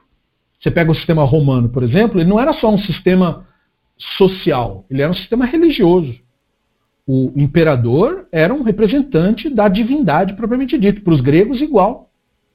Era um representante do divino. O faraó era filho do cara. E o, o, os líderes do Império Persa, enfim, você pega a própria antigo Israel, o Davi é o homem segundo o coração do Elohim. Entendeu? Então, tudo isso é, é, uma, é um modo de exercício do poder. E aí, como a população previamente foi convencida da narrativa da religião, população de modo geral, sempre tem os que não concordam, mas você pega o grosso da população e a população abraçou aquela ideologia. A partir disso, eu pego valores dessa ideologia e crio uma associação verdadeira ou falsa, isso vai importar muito pouco, em grande parte da história da humanidade era falsa associação, mas isso não importa. Você quer um exemplo antigo? Constantino como cristão, não é? Todo historiador sabe que esse cara foi tudo menos cristão. Mesmo quando ele decidiu que o cristianismo era para ser religião. Mas ele não era nada cristão. Mas isso não interessa. Entendeu? Ele representava E é, pode ter certeza que ele passou a ser depois que o povo foi manipulado para crer que agora ele é. Né? Então, da mesma forma, mesmo que as atitudes sejam atitudes não cristãs, a prévia aceitação da ideologia faz com que a pessoa abdique da sua concreta análise, sua análise racional, em favor da crença. É aquela velha é, observação que fazemos em nosso grupo de estudos, de você é, analisar a realidade considerando a, a, a, a, a ideia de verdade como ligada ao pensamento. Isto é, eu atribuo a ideia de verdade à crença. Quando você atribui a ideia de verdade à crença, você é altamente suscetível a, a ser manipulado por um exercício populista. Porque para que o populista consiga te manipular, basta ele mexer os pauzinhos nas suas crenças predispostas. E você pega uma estatística, ele não vai saber de qual indivíduo, individualmente, mas ele pega uma estatística geral e, e diz, ó, nossa população é assim, nós pensamos desse modo, desse, desse, daquele. E nesse modo e desse, desse, daquele de pensar, tem diversos preconceitos. Então eu mexo, eu faço uma provocação. Eu falo, por exemplo, um preconceito, que é típico desta população, porque eu quero saber quantos são, ou se são muitos. E aí eu solto isso, eu solto uma, uma fala, por exemplo, e aí eu provoco. Os que forem contra vão ficar indignados e rapidamente se manifestarão. Mas os que forem a favor não se manifestarão contra, ou ficarão calados, ou se manifestarão a favor. Então eu tenho uma média, dizendo, olha, então quer dizer que boa parte da população. Veja, eu falei uma coisa horrível. Tipo assim, por exemplo, eu, eu declaro publicamente uma ideia sexista como essa que o Urambam acreditava. Mas uma porção gigantesca da população do nosso país, por exemplo, concorda com essas observações, incluindo homens e mulheres. As mulheres vão, quando acusarem, dizer assim: essa opinião que você falou é sexista. Haverão mulheres desse grupo que, por aceitar essa ideologia previamente, vão dizer: não, eu sou mulher e eu defendo isso também. Percebeu? Então eu tenho como é, manipular. Por quê? Porque eu não estou preocupado com nenhuma ideia de verdade. O que eu quero é exercer o poder. E para isso eu tenho uma ferramenta. E é isso, é a isso que historiadores, por isso eu digo, eles é que são competentes para falar sobre isso. Então, existem historiadores que eu posso indicar é, em outro momento, no privado, para que, que falam sobre o populismo, como ele se dá, como quais foram algumas manifestações, exemplos, porque eu prefiro historiador falando, porque eles têm a competência para citar os exemplos certos, as terminologias, entendeu? Eu só posso falar disso de maneira geral. Mas é, é, é muito claro que essas duas coisas, a religião, a política e o populismo como ferramenta de exercício do poder, elas caminham juntas. Porque ela, ela a, isso, ela dá a, a, a impressão de que olha, a razão e a verdade está numa determinada ideologia, que é quando a pessoa confunde a ideia de verdade com a ideia de crença. E aí você é, é, tem é, uma maneira de controlar um enorme grupo de pessoas, sem precisar saber quem é cada um, sem precisar saber quais são as situações sociais de cada um, porque você controla a partir das crenças. Foi essa a grande descoberta do Constantino, ainda que inconsciente desses detalhes históricos que surgiram depois, mas essa foi a grande sacada dele. De que, em vez de dominar pelo, pela força do medo da espada romana ou dos exércitos, das tropas, ou dos símbolos e de não sei do que, a crença faria com que o indivíduo fosse leal a ele, independente da fiscalização. Porque a própria crença seria o agente fiscalizador. Então, por isso, a expansão do império com essa. Uh, e essa tentativa de tentar recuperar a glória do Império Romano que ruía. É? Então, esses conceitos eles são irmãos uns dos outros, e o fruto disso, é, desta perpetuação, se dá, a meu ver, primeiro porque isso é um fenômeno muito, muito recente. Nós temos uma impressão, a meu ver, equivocada, de que quando nós estamos numa situação como essa, histórica, em que tá todo mundo parecendo louco, as pessoas estão falando loucuras, a gente fala assim, ó, é, hoje em dia as pessoas são loucas, hoje em dia as pessoas são ignorantes. eu acho isso um equívoco, porque quando você começa a ler livros de história, você vê que as pessoas eram assim antes também. Exatamente desse jeito. A humanidade teve fatores, assim, momentos em que ela é, se emancipou intelectualmente, pequenos focos no mundo, mas grosso modo, a humanidade é mais ou menos isso mesmo. Isso não é uma coisa. Nós é que construímos uma ideia falsa de nós mesmos, achando que, olha, agora nós somos o progresso. É, nós temos essa ilusão, a Zelir está corretamente observando, por causa da tecnologia. Nós achamos que porque temos smartphones e a SpaceX está mandando coisa para o espaço, nós estamos super avançados. Mas no humano, nós somos, é assim, é como dizia o Christopher Hitchens, entendeu? Nós somos meio cromossomo para chimpanzé. Entende? Porque Christopher Hitchens tinha essa maravilhosa frase, que para mim é a melhor né, de tudo que ele escreveu e eu, eu tenho, né? De que os deuses que nós inventamos, ou seja, a versão de deuses né, que nós temos, os deuses que nós inventamos são exatamente os deuses que se esperaria que fossem inventados por uma espécie que está a cerca de meio cromossomo de ser um chimpanzé.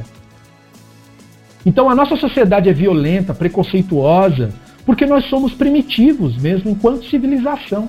Eu acho que esse é o nosso problema. É, é achar que não somos. E aí a gente assusta. Que coisa horrorosa. Não, gente.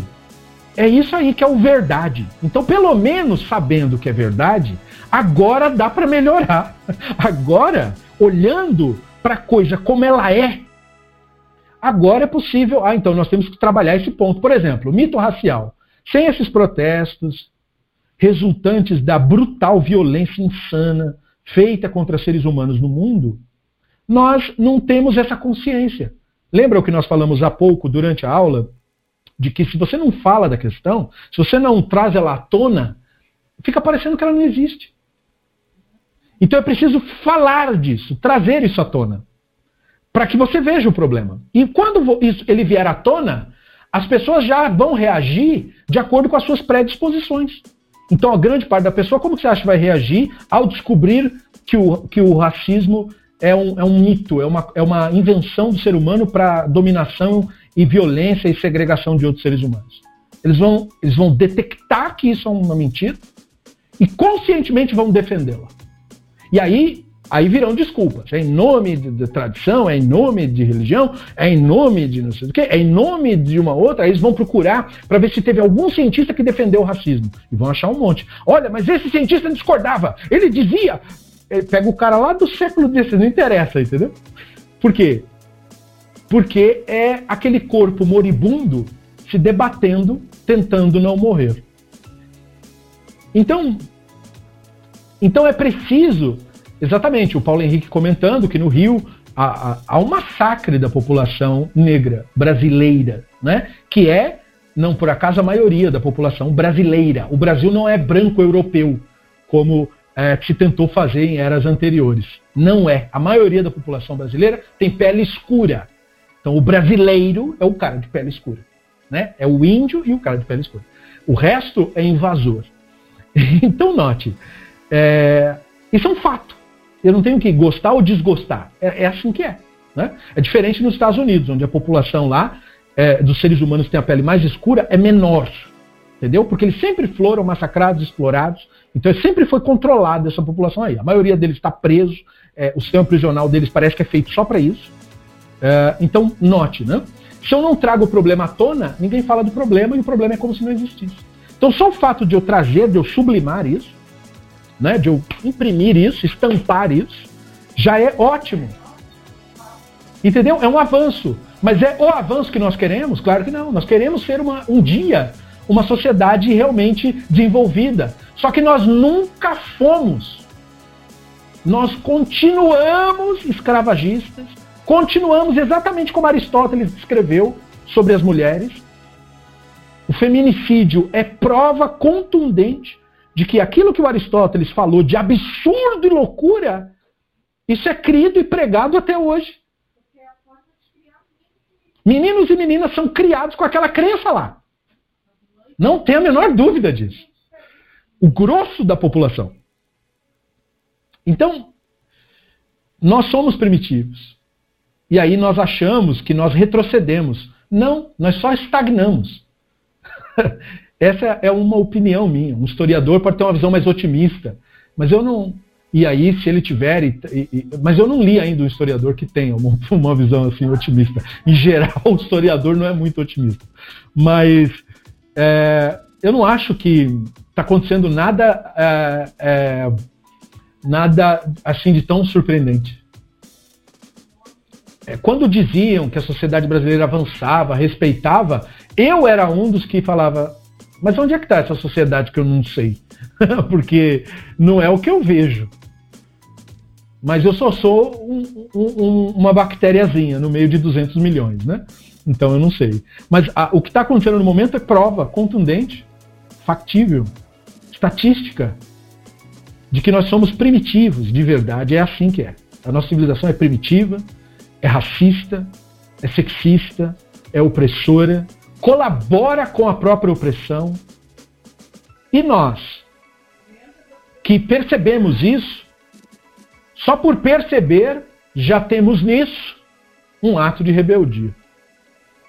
Spinoza, ao perceber a, a, a, a, situação, é, é difícil até de encontrar termos, horripilante da comunidade judaica de Amsterdã, o controle da religião, os preconceitos, é, é, enfim, semelhante a esse com quem o Silvio deu aí o exemplo, né? defendendo a loucura e a má fé. Quando Spinoza se deparou com isso, ele, ele ficou enojado disso, ele não quis fazer parte disso. Este é o melhor ato de rebeldia que pode existir. Entendeu? Porque você tem que tomar uma atitude, você tem que mudar você para você mudar o seu mundo. Mas você não vai mudar o mundo nunca. Porque é esse grosso da população que tem que mudar um dia. Para isso, pequenas flores têm que nascer nesse gramado. Para que essas flores gerem outras flores. E um dia, quem sabe, esse gramado seja todo florido. Por enquanto, é só grama e palha. É raso. E é tudo da mesma cor, é tudo do mesmo jeito. Então, eu não acho que nós temos uma sociedade avançada. Eu acho que nós temos um conhecimento científico avançado, mas esse conhecimento não gerou impacto social, em parte por culpa da sociedade, da religião, do cultivo em crenças mágicas, e em parte também por culpa da academia, por causa do seu elitismo, de ficar em torre, de dizer que são senhores, de falar de um jeito que ninguém entende, que os cientistas faziam até outro dia, historicamente falando. Até outro dia, cientistas não era um cara que explicava as coisas para você de boa vontade. Era um cara cheio de páfia. Não dá nem para falar com ele.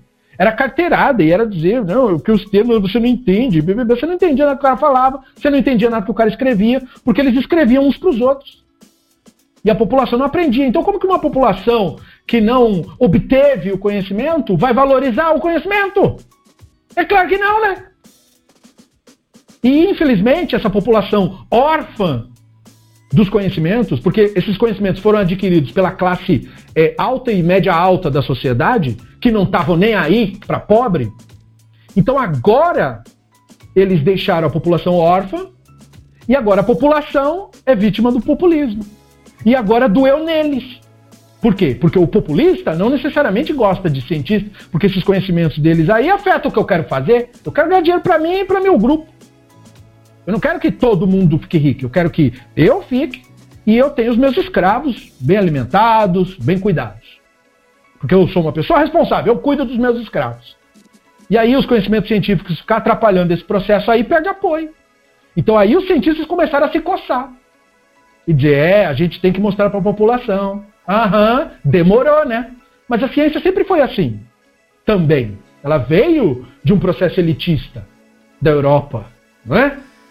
Então, a ciência também está melhorando, está se renovando. Ela também é reflexo da humanidade. A religião é reflexo da humanidade. Os deuses que nós inventamos são exatamente os deuses que se esperaria que fosse inventado mesmo. Por essa espécie aí, que é meio cromossomo de ser um chimpanzé. O que, você esperava? Então, percebe? É, eu não vejo que está acontecendo uma anomalia. Eu lamento, mas a, a, o que está acontecendo no momento Não é que coisas novas estão acontecendo. Tipo, olha, agora as pessoas viraram racistas, gente. O que, que é isso? Entendeu? Olha, agora as pessoas viraram fascistas. Eles agora querem impor, agora eles estão repetindo o preconceito dos americanos, ideologias. Olha, agora as pessoas estão. Re...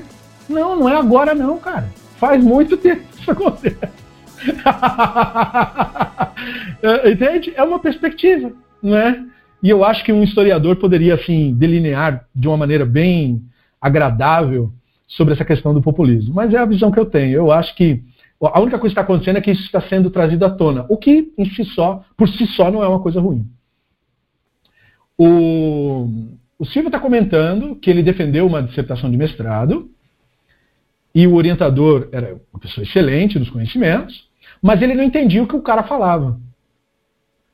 E aí o cara mesmo confirmou para ele que para a dissertação ser considerada densa, ela tem que ser difícil de entender. É verdade. Veja só, é, a ciência sempre foi desse jeito. Então como que uma população vai usufruir disso? Não vai, né? Não vai. E não mereceria? O conhecimento não devia ser acessível a todo ser humano? Pois é. Os cientistas que estão tomando consciência hoje disso também não são todos. Ainda tem cientista desse tipo aí. Que é um exemplo legal, só lembrei de bobagem, né? Não sei quanto tempo vocês têm aí, se vocês querem sair. Mas o, o Clóvis de Barros Filho foi aluno do Bourdieu. Bourdieu é um cara muito difícil de entender. Mas olha, eu mesmo não consigo sem a ajuda de professor. Não consigo, é muito difícil. A linguagem é muito rebuscada. E aí o Clóvis compartilhou que ele entendeu um, um, conceito completo do Bourdieu e era uma coisa simples. E ele, tendo tido a oportunidade de falar pessoalmente com o Bourdieu, que é falecido, ele perguntou por que, que você fala isso tão simples se o conceito era tão fácil. E o Bourdieu, e, e, o, o conceito era fácil, mas ele falava de maneira difícil. E aí o Bourdieu explicou que era para não ser entendido pelo, pessoal da Universidade da França. Então veja, é uma ideologia europeia isso. Né, ele tinha razões pessoais pelo, pelo, para fazer isso, mas ele era um sociólogo. Ele não deveria falar de uma maneira tal que toda a sociedade o incompreendesse, mas ele assim não o fez. não é? Então, nós temos esse problema. Entende? Nós temos esse problema na, na ciência, nós temos esse problema nas, em outras áreas do conhecimento humano, todas elas praticamente, na política, na, na religião.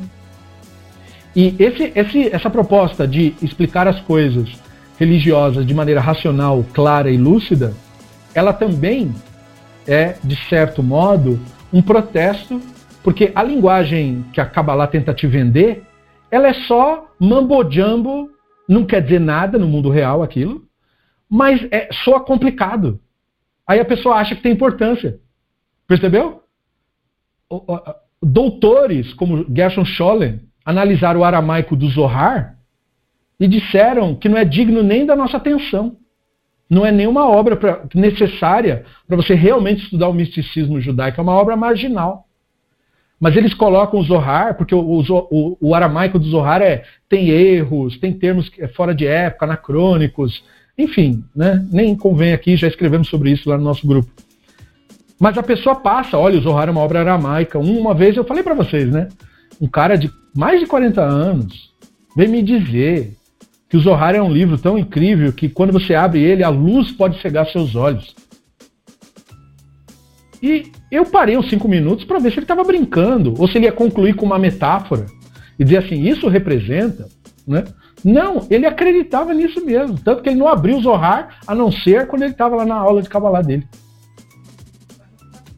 O que, que o Ramban chamava esse pessoal? Exatamente pelo que o Silvio escreveu aí. Um tolo. O Ramban dizia isso. Essas pessoas são tolas. São tolas, não tem outro jeito de falar. Desculpa. É como outros pensadores, não vou me lembrar o nome do filósofo agora, é, que diz que não tem um jeito gentil de você dizer a uma pessoa que ela devotou a vida dela a algo que não existe, a algo vão. Não tem um jeito gentil de falar isso. Você acaba tocando num nervo, a pessoa fica chateada. Porque todo mundo fica chateado ao descobrir que aquilo que ele acredita é uma loucura. Tem gente que entra em depressão por causa disso. E tem gente que passa a vida toda, entra no estado de negação, que é o, o, o, a, o comportamento infantil. Né? Quando a gente é criança, é pego num ato, numa, num ato erradinho ali, numa coisinha que a criança faz. Você que fez isso? Não. A gente faz isso adulto também. Né? Entendeu? A pessoa nega. Não, eu não acredito. Não, minha fé é assim. Deixa. Isso é uma atitude infantil. A pessoa não tem maturidade para entender para além disso. Então não adianta discussão, nem nada disso. É, é, é crença no Mister. Quando você chegar numa pessoa que acredita em fantasma e revelar para ela que fantasma não existe. Ela fica muito brava com você. e você fala: Como é que pode? A pessoa acha que você tem que achar também que fantasma existe. E aí você revela para a pessoa esse fato. Não existe fantasma. Todas as tentativas que a sua própria religião usou para tentar provar que existe, você lembra dos experimentos com ectoplasma que foram fotografados durante muitas, eras, muitas décadas atrás? Todos charlatanismo. Todos! Não tem um trabalho científico que demonstre por A mais B nada disso. Tudo charlatanismo, engano e pseudociência. Então, é uma questão de a pessoa desejar isso porque ela entrou num estado de negação. Olha lá, o Silvio está lembrando da foto Kirlian. Veja, eu não tenho culpa de que era mentira. eu também queria que fosse verdade. Não, é, não seria legal se fantasma existisse mesmo? Seria um, uma nova, um campo da ciência. Né? Como, seria, como será que esse ramo da ciência ia se chamar? Né? Fantasmologia, espiritologia? Sei lá. Né? Mas não seria um ramo da teologia de nenhuma religião, seria um campo científico. Se fantasma existisse, laboratórios científicos de fantasmas iam existir também. Porque ninguém ia querer dispensar um cientista falecido. Nós precisamos ainda do seu conhecimento. E ele ia querer continuar estudando. Né? Ia continuar trazendo uh, evidências científicas e conhecimentos. Mas isso não existe. Isso é só do mundo da ficção e dos desejos do ser humano. Não fui, eu não tenho culpa. Se o, Gasparzinhologia, o Franklin sugere. Boa. E, percebe? Eu não sou contra. É que não existe mesmo, eu não tenho culpa. O que eu vou fazer? Né? Fada também não existe. Não é que eu sou contra. Adoro ver desenho de fada quando tem animação da Pixar. Fadas, duendes, gnomos. Eu gosto. Na ficção é delicioso, é muito legal, né? O mundo da magia, o mundo da, dos feiticeiros, Witcher, dos demônios. É, é legal, é legal, é, é divertido, é entretenimento, mas não existe. E quando nós falamos da espiritualidade, a nossa proposta é falar daquilo que existe, é falar de conhecimento de fato. Senão, para que serve um grupo de estudo? Para que a gente ficar estudando tamanho de asa de fada? Isso é só uma metáfora minha para coisa inútil. Uhum. Entende? Não, o grupo de estudo é para você expandir seu intelecto, aprender pensamentos, perspectivas, questionar-se, pensar sobre coisas que normalmente você não pensa. Como esse tema que nós trouxemos do sexismo, que não é abordado a todo momento. Não é? Então é bom refletir sobre isso, pensar sobre isso, as minhas relações com as mulheres, com, com as pessoas e, e com as crenças em volta, e questioná-las e ter uma visão sobre isso. Não é para ficar contra ou a favor de ninguém. É só para que você tenha visão para que você veja o mundo como ele realmente é. Como nessa conversa do Franklin, né, ele, ele mostrou, nós conseguimos aqui olhar a nossa sociedade e a gente toma um susto, porque não estava pensando nisso antes. Né? Então agora a gente olha a sociedade como ela realmente é e fala, toma um susto. Caramba, como a gente é primitivo ainda. Pois é, parece que era avançado, né? Porque sabe fazer tela de, de plasma e LCD. Mas é chimpanzé, é macaco macaco total. Por que, que eu uso chimpanzé como exemplo? Porque um outro parente nosso, os bononos, são macacos absolutamente pacíficos e queridos. Não resolvem quase nada com violência. São os chimpanzés são violentos e brigões, e é, é tudo assim. E a nossa espécie é uma cópia desses caras e não se enxerga. Nós somos exatamente como os chimpanzés. Nós brigamos e nós nos impomos, é, você não aceita. A gente fala toda hora de matar como solução. Olha aí os sistemas. Né? Tem que morrer mesmo, porque quando morrer resolve. Olha as nossas ideias. A gente acha que matar os outros é solução para alguma coisa. Por quê? Porque isso é um pensamento primitivo. Pensamento de chimpanzé. A gente não consegue enxergar para além dessa bolha. É necessário estudo, uma expansão e, portanto, da nossa parte, o interesse pelo conhecimento. Vocês têm esse interesse, essa busca, eu quero aprender, eu quero pensar, mas para isso você tem que se desafiar. Você não pode ficar dentro da sua bolha. Você tem que se desafiar, ouvir, ler, questionar, ser. Ser. Questionar os outros é fácil. Deve se fazer, mas é fácil. Difícil é você se questionar. E essa minha crença aqui sobre mulheres, será que isso procede? Mas as evidências dos pesquisadores, sociólogos, sexólogos dizem que não. E aí eu vou ler as evidências e falar, poxa, mas é, tem fundamento. Poxa, mas aí então, quer dizer, tudo aquilo que eu pensei então estava totalmente errado. Pois é, o que você vai fazer com isso? Como é que você vai reagir quando você encontra evidências de que o que você pensava estava totalmente equivocado? Esse é, é, é, o momento de você ou exteriorizar sua grandeza ou ter uma atitude negacionista. Não, não, isso não, não, isso eu não aceito. Tá bom. É o sinal, é o grau de consciência que a pessoa está no momento. Vai fazer o quê? Não adianta brigar com isso. Quando eu explico algo para alguém e a pessoa não entende, eu explico sempre, é, para mais ou para menos, sempre desse mesmo jeito. Tudo que eu tento explicar, eu tento explicar desse mesmo jeito. Procurando ser racional, claro, dentro do limite do meu conhecimento, né? Só posso falar do que eu li e tal. Mas eu procuro ser claro, lúcido, compartilhar dessa maneira. Eu não tento convencer ninguém baseado no eu que disse. Não interessa o que eu acho. Interessa o que eu sei. Use isso como lema para você também. Não importa o que eu acho. O que importa é o que eu sei. Se todo mundo usar isso para si mesmo como um lema, nós teremos uma sociedade muito melhor. Ah, mas eu acho que fantasma existe. Pode achar, não tem problema. Mas não importa o que ninguém acha. O que importa é o que a gente sabe. E o que, que a gente sabe? Que não existe. Então, até que isso mude, vai continuar não existindo. Não importa o que a gente acha. Ou seja, não importa o que eu acredito. O que importa é o que é. E, em outras palavras, o mote do nosso grupo. A realidade é o barômetro da verdade. Bom, eu acho que a gente conseguiu abarcar, né? Tem mais algum, algum pensamento? Quer se expressar mais alguma coisa? Da minha parte, tranquilo, mas a gente já chegou nas seis. E aí vocês aí do outro lado podem falar, ih, mas agora já deu. Tudo bem para mim também.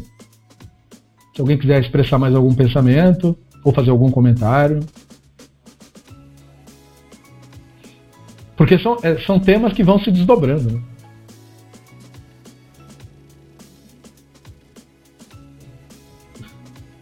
E aí, mais alguém?